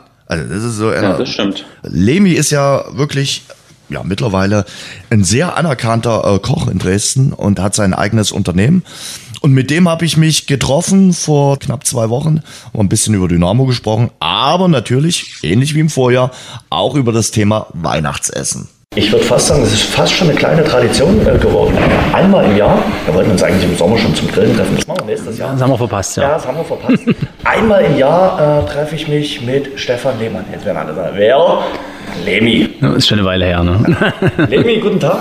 Hallo. Wie war das Jahr 2022 für dich? Äh, du hast dich ja erweitert, darf man so sagen, ne? Ja, das darf man so sagen. Na, es war sehr spannend und wir haben schon viele Projekte gehabt, die ähm, wir auch jetzt zu Ende gebracht haben. Also mit dem Jahr, was zu Ende geht, haben wir jetzt auch eigentlich alle Projekte abgeschlossen, die irgendwie so wichtig waren. Und mit der Erweiterung logischerweise noch äh, in den Drescherhäusern ist dann wirklich eines der großen Projekte jetzt noch äh, abgehakt und es läuft gut. Wir haben gut zu tun, Gott sei Dank, toi toi toi. Und ja, haben schon ein paar Ideen fürs neue Jahr da wir kurz vor Weihnachten erscheinen mit der Folge, die wir jetzt aufnehmen, wichtig natürlich auch ein bisschen zum Weihnachtsessen befragen, so wie wir das letztes Jahr gemacht haben. Das kam sehr gut an. Aber lass uns zunächst mal über den Heimatverein äh, sprechen. Äh, du bist ja mit dem Herzen noch äh, dabei. Oh, das war kein gutes Jahr für Dynamo Dresden, oder? Dieses Jahr 2022, negativer Tiefpunkt, sicherlich der Abstieg im Mai, der aus meiner Sicht komplett vermeidbar gewesen ist, aber auch die Entwicklung bis zum heutigen Tag sind jetzt nicht die besten. Ja, ich denke, das haben ähm, viele Protagonisten schon in den letzten Monaten äh, und Wochen äh, kundgetan, dass es nicht ganz so äh, läuft, wie man sich das anscheinend vorgestellt hat, aber ja, es wirkt halt auch nicht mehr ganz so rund, wie es mal war. Ne? Also mir selber persönlich äh, fehlt auch eine Vision, wo will man hin, was will man denn erreichen und mit welchem Personal will man das vor allen Dingen auch äh, angehen, das Ganze, die halt auch dann wirklich auch daran glauben und das halt dann auch rüberbringen, wie, wie wir es mal hatten mit dem Ralf, wo wir ganz genau wussten, hey, passt auf, das ist unser Plan, dort wollen wir hin. Ne? Rückschläge gibt's immer, klar, man muss den Kauf nehmen. Und äh, es gibt auch Jahre, da läuft vielleicht mal nicht so, wie man es denkt, aber aktuell sehe ich das jetzt nie unbedingt, dass man äh, dort einen klaren Fokus hat äh, und eine klare Marschrichtung und sagt, ey, passt auf Leute, das Ding wollen wir, das ziehen wir an. Somit begeisterst du äh, natürlich auch die Leute, wenn du eine klare Marschrichtung hast, sagt, ey Leute, hier, wir ziehen jetzt hier alle an einem Strang und es geht in die Richtung und dort wollen wir alle hin. Das fehlt mir gerade aktuell. Bisschen. Momentan so ein bisschen wie der Prophet, der oben auf dem Berg steht und äh, herabschaut und guckt, was äh, der Verein so macht. Nee, ganz der so. Ist, der ist von oben also beobachtet. nee, von oben nee. Also das. Äh, äh Aber du guckst natürlich von außen drauf. Ja, natürlich. Also bin jetzt ab und zu mal im Stadion. Klar, zu Heimspielen bin ich dann schon nochmal da, aber ähm, ja, es ist von außen ist es manchmal gar nicht so schlecht, wenn man den Blick von außen und so hat. Sonst sieht man, äh, wenn man zu tief drin ist, dann auch den Wald vor lauter Bäumen dann manchmal nicht. Aber so ist es schon auch eine andere Perspektive dann. Ne? Man ist halt ganz normaler Fan und denkt sich, okay, alles klar. Wie wirkt das Ganze jetzt auf mich? Und das ist dann schon so behäbig manchmal. Das ist wie so eine äh, sehr träge alles, wo man sich denkt, Mensch, das kann doch alles anders sein. Also man ist Neunter, man hat trotzdem hier äh, immer noch einen sehr pausablen oder äh, ansprechenden Zuschauerdurchschnitt. Aber trotzdem weiß man ja, was dieser Verein nur entfachen kann für ein Feuer ne? und für eine, für eine Leidenschaft und vor allen Dingen für eine Intensität. Und da sind wir ein ganzes Stück weit von entfernt, muss ich sagen. Das ist ja jetzt ein besonderes Jahr, was auf Dynamo Dresden zukommt. Der Verein wird 70 Jahre. Und trotzdem habe ich das Gefühl, weiß nicht, wie es dir geht, was die Menschen dir erzählen, dass doch einige sagen, ja, ich fremdel momentan ein bisschen mit der Sportgemeinschaft. Ja, natürlich. Also, ich kenne ja Leute auch, die das äh, genauso sehen wie du. Ähm, ich selber äh, sehe es ja auch ähnlich. Ne? Also es, es, fehlt so ein bisschen dieses, dieses Kribbeln. Ne? Äh, ein bisschen was ist natürlich auch gegangen worden mit dem Ralf. Ne? Also muss ich ganz ehrlich sagen, das ist äh, schon ein, einer der wichtigsten Protagonisten die es in den letzten Jahren bei diesem Verein gab. Und äh, die Person, ähm, ja, sagen wir mal, äh, die Tür aufzumachen, das war für mich ein Riesenfehler, muss ich ganz ehrlich sagen, weil jetzt hast du äh, klar immer noch äh, Leute, die halt da sind, aber für mich fehlt halt dieses, dieses Aushängeschild dieses Vereins, was das Ganze äh, auch rund macht, wo du sagst, okay, alles klar, absolut recht, äh, dort gehen wir hinterher, das ist unser Weg und ähm, klar, Fehler machen alle, das, äh, davon ist man nicht befreit, aber ähm, ich denke, da war wenigstens eine Vision da. Ne? Und wenn es nie gleich immer nach oben geht, ne? das muss man in Kauf nehmen. Vielleicht wollen wir hier auch alle immer zu viel, ne? denken immer zu schnell an Bundesliga, wenn es mal sportlich gut läuft. Da müssen wir halt vielleicht ein bisschen mal äh, bisschen die Kirche im Dorf lassen, ein bisschen entspannter mit der ganzen Situation umgehen und vielleicht auch mal in Ruhe arbeiten lassen, die Leute und nicht gleich immer äh, den nächsten Schritt denken. Ne? Also bestes Beispiel für mich eigentlich der SC Freiburg, die seit Jahren eigentlich ihrem Stammpersonal vertrauen ne? und da lief auch nicht alles rund, die sind dann nochmal in die zweite Bundesliga wieder abgestiegen, aber es ist halt ne, eine, trotzdem eine Erfolgsgeschichte. Ne? Also klar werden da auch Fehler gemacht, aber unterm Strich ist halt das Vertrauen in das Personal da und ähm, die machen das dann schon richtig. Ne? Also, sieht man ja. Ja, die große Frage ist natürlich, äh, die Strukturen des Vereins, die werden ja auch oft diskutiert. Sind diese Strukturen noch zeitgerecht äh, für einen Verein, der ein mittelständisches Unternehmen ja quasi ist, äh, im Jahr 2022, jetzt gehen wir ins Jahr 2023? Also ich denke, als EV kannst du immer noch äh, einen super Job ableisten. Ne? Also, oder äh, sieht man ja wirklich Freiburg, Union Berlin, ne? die machen das ja schon ganz gut. Ähm, das äh, funktioniert schon, aber wir müssen halt erstmal vielleicht auch mal bei uns reingucken und sagen, okay, alles klar, wie sieht's denn hier aus? Wie sind wir aufgestellt? Und ich muss sagen, für meine Begriffe sind wir halt äh, schon sehr extrem aufgebläht, ne? also mit vielen Ehrenamtmitarbeitern, äh, äh, vielen äh, Wahlen, die immer durchgeführt werden, ne? Ehrenrat, Jugendrat, Aufsichtsrat, das Präsidium. Also für meine Begriffe kann man dort auch versuchen, wieder mal ein Stück weit zurückzugehen und sagen, okay, alles klar, wir passen uns vielleicht mal wieder ein bisschen an. Brauchst denn immer noch so eine, so eine großen Apparate ja? oder kann man nie sagen, okay, alles klar, als Beispiel jetzt mal, ähm, der Jugendrat, ist ja immer noch äh, von so einer Bedeutung, äh, wie es mal vor Jahren war? Ne? Oder sagt man, okay, alles klar, den Jugendrat, ähm, das hat man damals gebraucht, jetzt ist es vielleicht gar nicht mehr so interessant und so wichtig für uns. Vielleicht äh, sieht man auch wieder zu, dass man das vielleicht wieder ein bisschen zurückdreht und sagt, okay, alles klar, wie kann man denn äh, den Schalter wieder umlegen, dass es vielleicht ähm, wieder ein bisschen weniger wird, anstatt auf dieser äh, Position, wie es jetzt ist, ne, dass halt, keine Ahnung, sechs, sieben Leute dort irgendwie gewählt werden und im Jugendrat sind. Natürlich wollen die Leute alle irgendwie äh, Gesicht haben ne, und auch Verantwortung übernehmen. Das und natürlich auch, dass das gesehen wird nach außen, dass diese, dass die Leute da im Verein sind und arbeiten und das ja auch wichtig ist. Aber ich würde das Rad eher versuchen, wieder ein Stück weit zurückzudrehen und äh, eher weniger, dafür aber mehr Qualität. Das äh, würde mir irgendwie ein bisschen besser gefallen, muss ich ganz ehrlich sagen. Was mir so äh, auffällt, ist, wenn du das volle Stadion siehst, gegen Zwickau waren es 27.000. Das sind ja Menschen, die eint eins, die haben alle ein schwarz-gelbes Herz, die haben alle irgendwie das große D irgendwie tief verwurzelt. Die haben vielleicht unterschiedliche Meinungen auch über diesen Verein, aber man streitet sich viel lieber, als diesen einzigen gemeinsamen Nenner zu finden, was eben das D oder das schwarz-gelbe Herz ist. Warum versucht man das nicht als erstes zu finden und sich daran dann zu gucken, äh, dass man aus dem Verein wieder das macht, was ihn mal ausgemacht hat, die Gemeinsamkeit, äh, das gemeinsame Denken, das gemeinsame äh, Handeln. Das ist mir in den letzten Jahren so ein bisschen verloren gegangen. Na, weil halt, also zumindest aus meiner Sicht, weil halt jemand fehlt, der das Ganze eint. Ne? Du brauchst halt, also das ist halt wie, ähm, eine, eine riesengroße Schafsherde, die halt auf dem Hügel steht. Ja, ne? ja das klingt. Aber das, dir, dir fehlt es ein bisschen am Hirten, der halt äh, dann vorne, vorne wegmarschiert und sagt: Kommt, hier, Schäfchen, jetzt geht's weiter. Ne? Wir müssen jetzt bitte links, rechts und dann den Berg runter, damit wir an unser Ziel kommen. Ne? Das fehlt mir ein bisschen. Also, du brauchst halt wirklich Menschen, die das Zepter in die Hand nehmen und sagen: Passt auf, Leute, es geht jetzt los und äh, wir gestalten jetzt die Zukunft. Das fehlt mir. Also wenn es da wieder was gibt, wo ich weiß, okay, alles klar, da hast du wieder was, wo du, wo du das Brennen merkst, wo, wo du sagst, okay, alles klar, das ist genau das, was wir auch brauchen. Ne?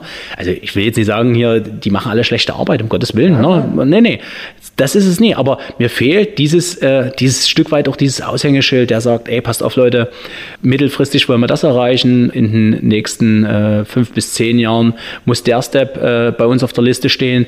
Und bis dahin wollen wir äh, die und die Schritte gehen. Und dann hast du eine Vision. Und an diese Vision passt du dann quasi auch das Unternehmen äh, Dynamo Dresden, den EV Dynamo Dresden, quasi an und dann ziehst du deine Mitarbeiter logischerweise mit.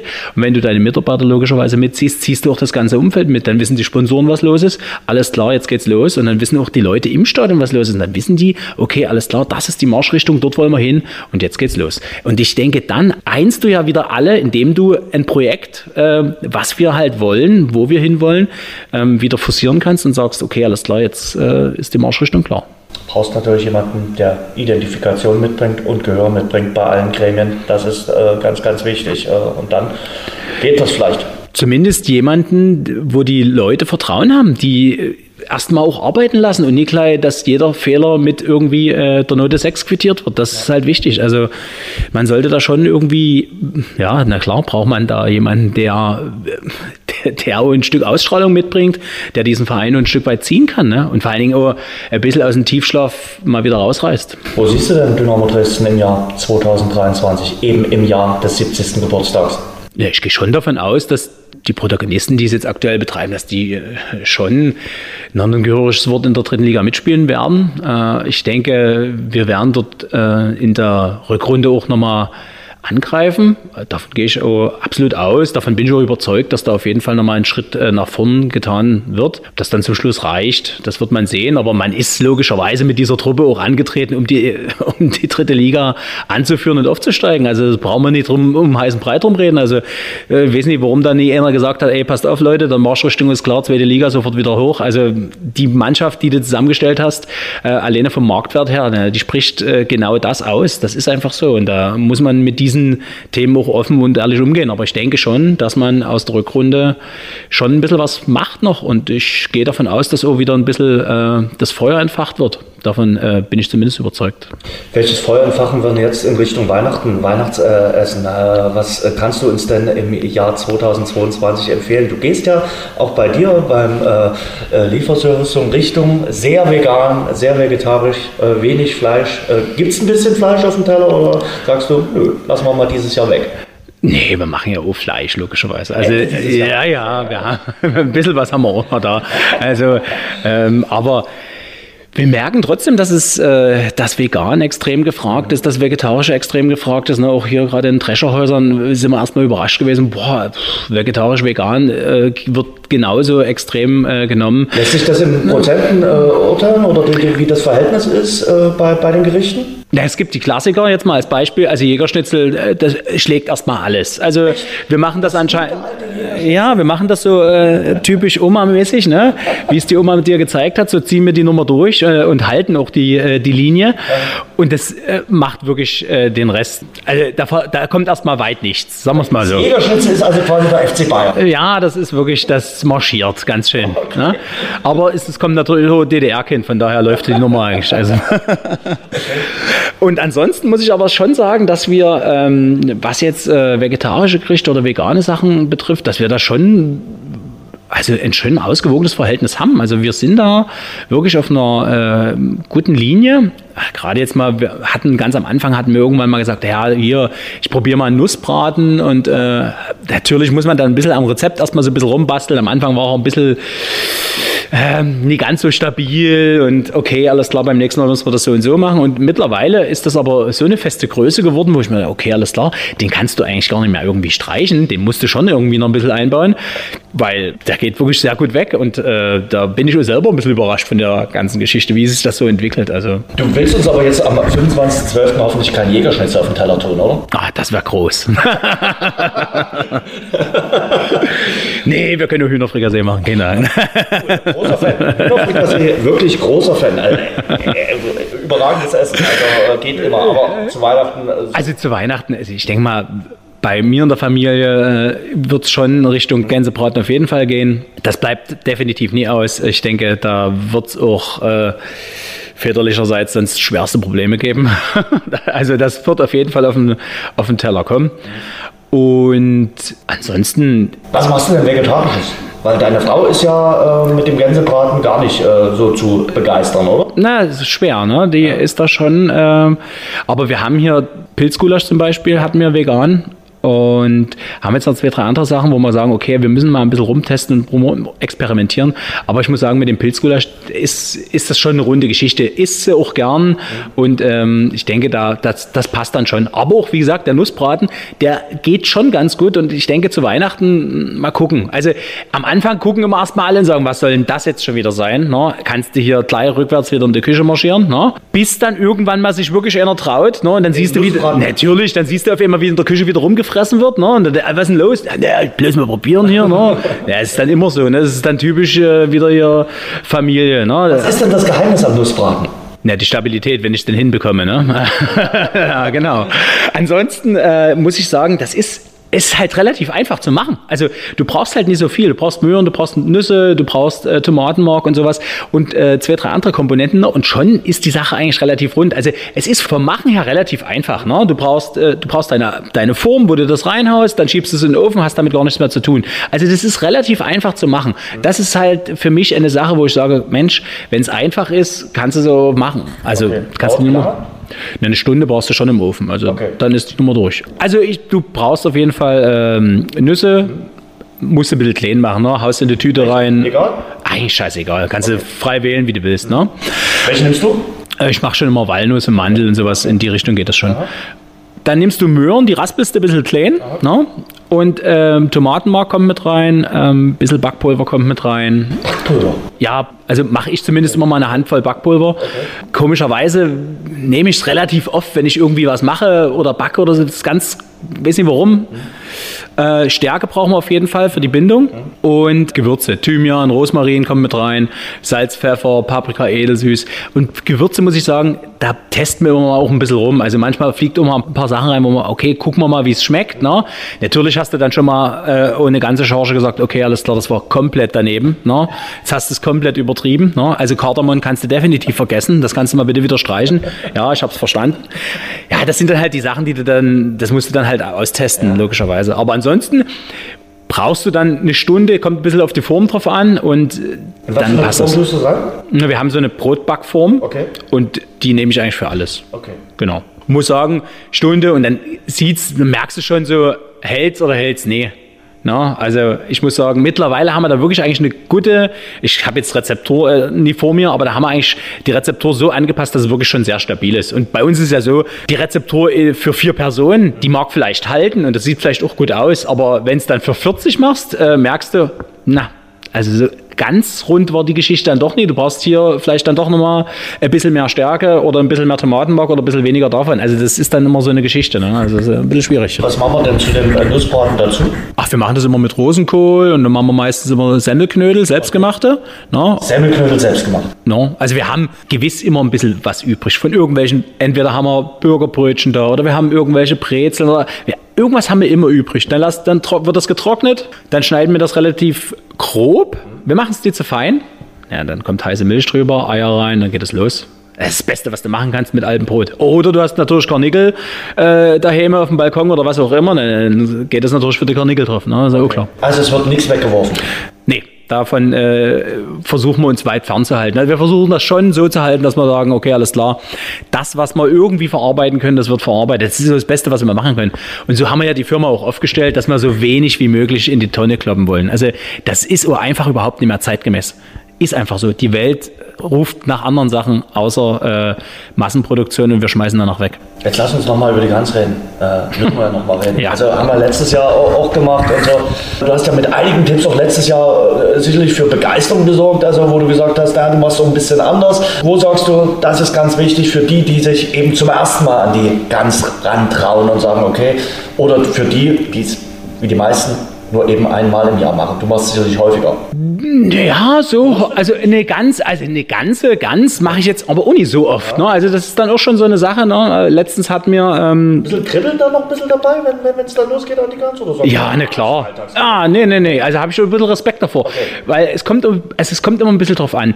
Wenn du jetzt eine Füllung hast, wie bei uns zum Beispiel, nur, und wir machen dort Schweinebraten genau, rein und rein. genau, und, ne, genau und, und, wir machen den Schweinebraten noch mit rein und ähm, ja, das ist dann immer so eine Sache. Sache, ne? dann brauchst du halt eine gewisse Zeit. Ne? Und dann darfst du, oder zumindest gehe ich dann nie, wenn du zu hoch reingehst mit der Temperatur, dann ist vielleicht außen das Ding super, aber es ist zäh, es kannst du noch nie essen und drin der Schweinebraten, den kannst du sowieso noch nie essen. Das ist halt immer die schwierige Sache. Ne? Also musst du schon ein bisschen aufpassen. Also deswegen, ich ähm, geh mit der Temperatur, klar, du kannst am Anfang mal kurz, kurz Vollgas geben, aber du musst dann wirklich mit der Temperatur runtergehen und lässt den einfach mal in Ruhe. lässt, ja, du brauchst, wenn dann lieber mehr Zeit dem Ganzen geben. Also dann nutz ruhig die Zeit und bleib in der Küche. Und was ich auch gern mache, ist, ja, je nachdem, wie dick es halt ist und wie schwer ist die Gans, ne, ähm, äh, ich sage immer so drei Stunden brauchst du definitiv. Mhm. Ich mache es dann aber immer aus und lass es einfach im Ofen. Nutzt die ganze Restwärme, die einfach dort noch drin ist und lass die einfach dann wirklich stehen. Und wenn es fünf Stunden sind, dann ist es halt so, dann zieht das Ding einfach nochmal da drin irgendwie nach. Also das nehme ich, nutze ich eigentlich immer komplett. Gibt es irgendwelche Sachen, wo du sagst, oh, Vorsicht, Vorsicht, äh, das, das, das kann schief gehen oder äh, gibt es regelrecht Fehler, die man beim äh, Gänsebraten machen kann? Wie gesagt, wenn die Temperatur zu hoch ist, ist es schwierig, kann es zu Problemen führen, dann wird es dunkel, musst du aufpassen. Ich würde, äh, muss auch ehrlich sagen, ich nutze auch ähm, Ober-Unterhitze relativ wenig, also ich mache das schon mit Umluft. Mhm, weil Ober-Unterhitze ist genauso wieder das Problem. Das kann zu Problemen führen, ne? gerade mit gerade mit dem Aussehen des guten Stücks. Also wie gesagt, ich äh, hatte es auch schon wirklich erlebt, wo du dann äh, gesagt hast, okay, alles klar, jetzt hast du Feiertag, wie holst du eine neue? Ne? Echt? Ja, logisch. Äh, komplett, komplett zerschossen. Äh, komplett zerschossen, das Ding. Ne? Gut, da hast du ja, vom Vorabend bestimmt noch einen Klemm gehabt. Ne? Weißt du, da ging es anscheinend wieder zu lange. Ne? Da Vater wieder Ramazzotti mitgebracht oder was? Ich weiß es nicht. Und keine Ahnung, angemacht. Dann hast du es komplett verdattelt mit der Zeit. Anscheinend zu hoch gewesen. Ich weiß es nicht. Ich würde sagen schon weiß nicht, 145 Grad eingestellt, die Nummer war komplett da. Das war natürlich dann äh, eine Sache, die nimmst du dann mit und weißt, okay, alles klar, beim nächsten Mal weißt du, wie du es besser machen kannst. 120 ne? Grad oder was? Naja, ich, also ich bin so eigentlich zwischen 120 und 130 ja. tendiere ich eigentlich immer so und dann lasse ich das Ding in Ruhe. Ja. Und wenn es dann gar nicht anders geht, dann packe ich es nochmal mit ein, da kommt nochmal Alufolie oben drauf oder Backpapier, dass es wirklich dann von der Farbe her nie ganz so extrem wird. Und zum Schluss, dann rührst du schon immer Honig an, ne? ein bisschen Orangensoße, äh, ein bisschen Orangensaft mit rein, ein bisschen Honig und dann pinselst du das schön ein. Also lieber so und dann gebe ich zum Schluss mal Feuer, als äh, wenn es am Anfang schief geht. Also das ist dann schon, wird es dann schwierig. Und dazu Klöße, Knödel? Nee, wir machen Klöße. Also bei uns Klöße, Rotkohl. Aber wir machen da keine Experimente, sonst äh, wird das äh, nix. Aber muss auch sagen, letztens habe ich mit dem Rotkohl, wir hatten jetzt äh, zum ersten Advent hatten wir jetzt äh, schon mal Ende gemacht mit der Family. Da habe ich auch am Rotkohl ganz schön rumexperimentieren müssen. Es war auch ein bisschen da habe ich schon ein bisschen länger gebraucht. Weißt du warum? Kein Geschmack, nicht, der Geschmack noch nicht da gewesen. Irgendwie war es noch nicht so richtig rund. Dann war es auf einmal ein bisschen zu süß. Ah, es war, oh, da habe ich ganz schön, ganz schön rumgemehrt. Weiß nicht, Wie, wie kam es dann zu einem... nicht zum Schluss war es dann ganz rund. Und wie? Es war dann schon cool. Also, es, Lass doch mal, lass doch mal das Geheimtipp. naja, ich habe dann, ich habe dann, ich habe dann einfach, äh, ich habe dann wirklich nochmal einen Schwab Essig mit dran gemacht. Ne? okay. Ja, äh, ich brauchte dann aber irgendwie auch ein bisschen Kraft auch nochmal drin. Habe dann einfach nochmal einen Schwab Essig mit dran gemacht. Dann habe ich nochmal äh, zwei Äpfel mit reingeknallt. Das finde ich ist auch immer... Ja, das ist immer irgendwie ein Muss gewesen. Und mit den Äpfeln und mit dem Schwab Essig und nochmal zwei Löffel äh, Apfelmus, muss ich sagen, war es dann schon ganz rund. Dann habe ich es nochmal kurz abgebunden mit Stärke und dann war es schon, in, dann ging es schon in die richtige Richtung. Aber am Anfang dachte ich mir so, oh, ey, irgendwie hast du es irgendwie jetzt dann doch nicht so drauf. Also äh, passiert halt, ne? Das, äh, man macht halt Fehler. Ja, aber es ist natürlich blöd, wenn es am 25.12. passiert, wie du gerade schon gesagt hast, äh, wenn die Gans da im Arsch ist, was machst du dann? Also was hast du in dem Jahr gemacht, wo du die Gans verschossen hast? Hast du dann beim Lieferservice, da war es ja noch kein Lieferservice. Nee, da gab's ja was nicht. Nee, da holst du dein Bier aus dem Keller, was willst du machen?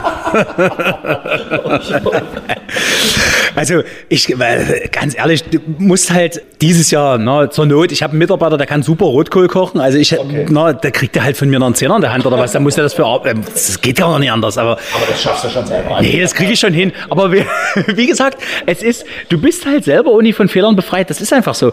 Äh, Dann gelingt dir mal eine Sache dann gar nicht und du denkst so, Mensch, scheiße, was hast du denn falsch gemacht?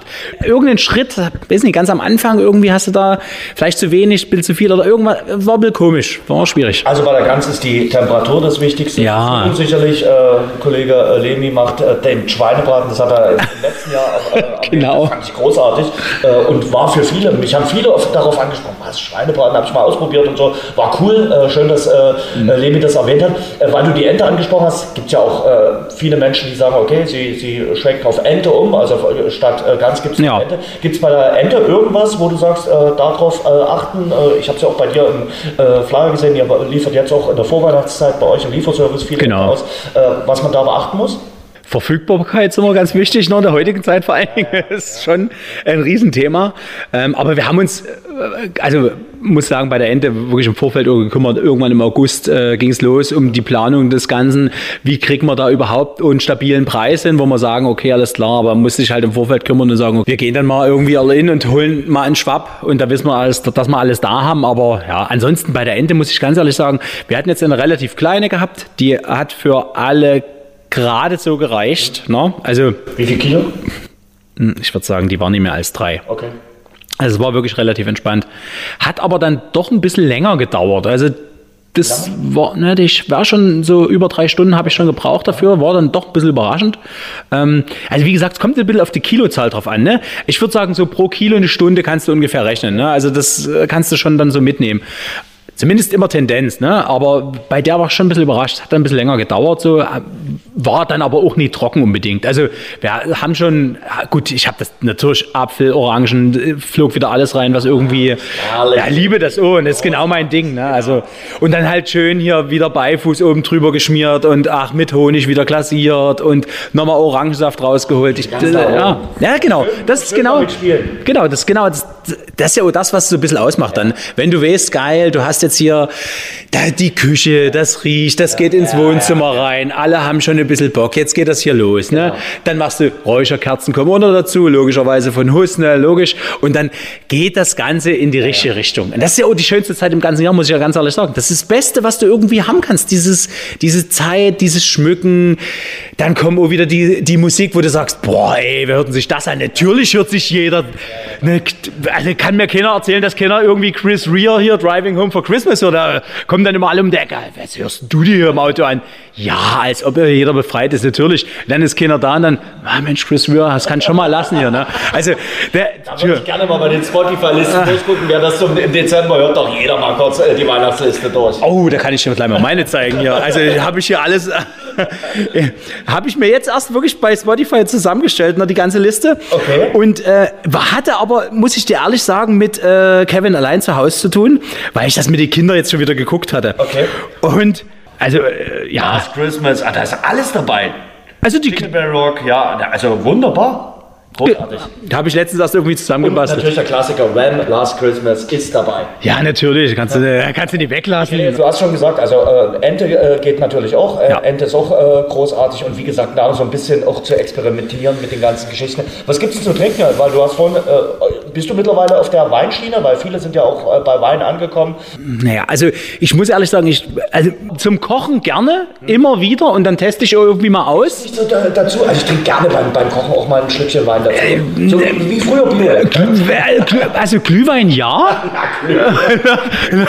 Glühwein ja. Kochen, da, da, da stelle ich die ganz auch auf 150. Ja, genau, das ist nämlich mein Programm. Ne? nee, aber ich muss sagen, so Glühwein, okay, aber irgendwie mit Wein, ich weiß nicht, ich komme da irgendwie, ich weiß nicht warum. Ja, Leni, dann war das ein gutes Jahr für dich äh, beruflich, muss man so sagen. Und, Ja, ja.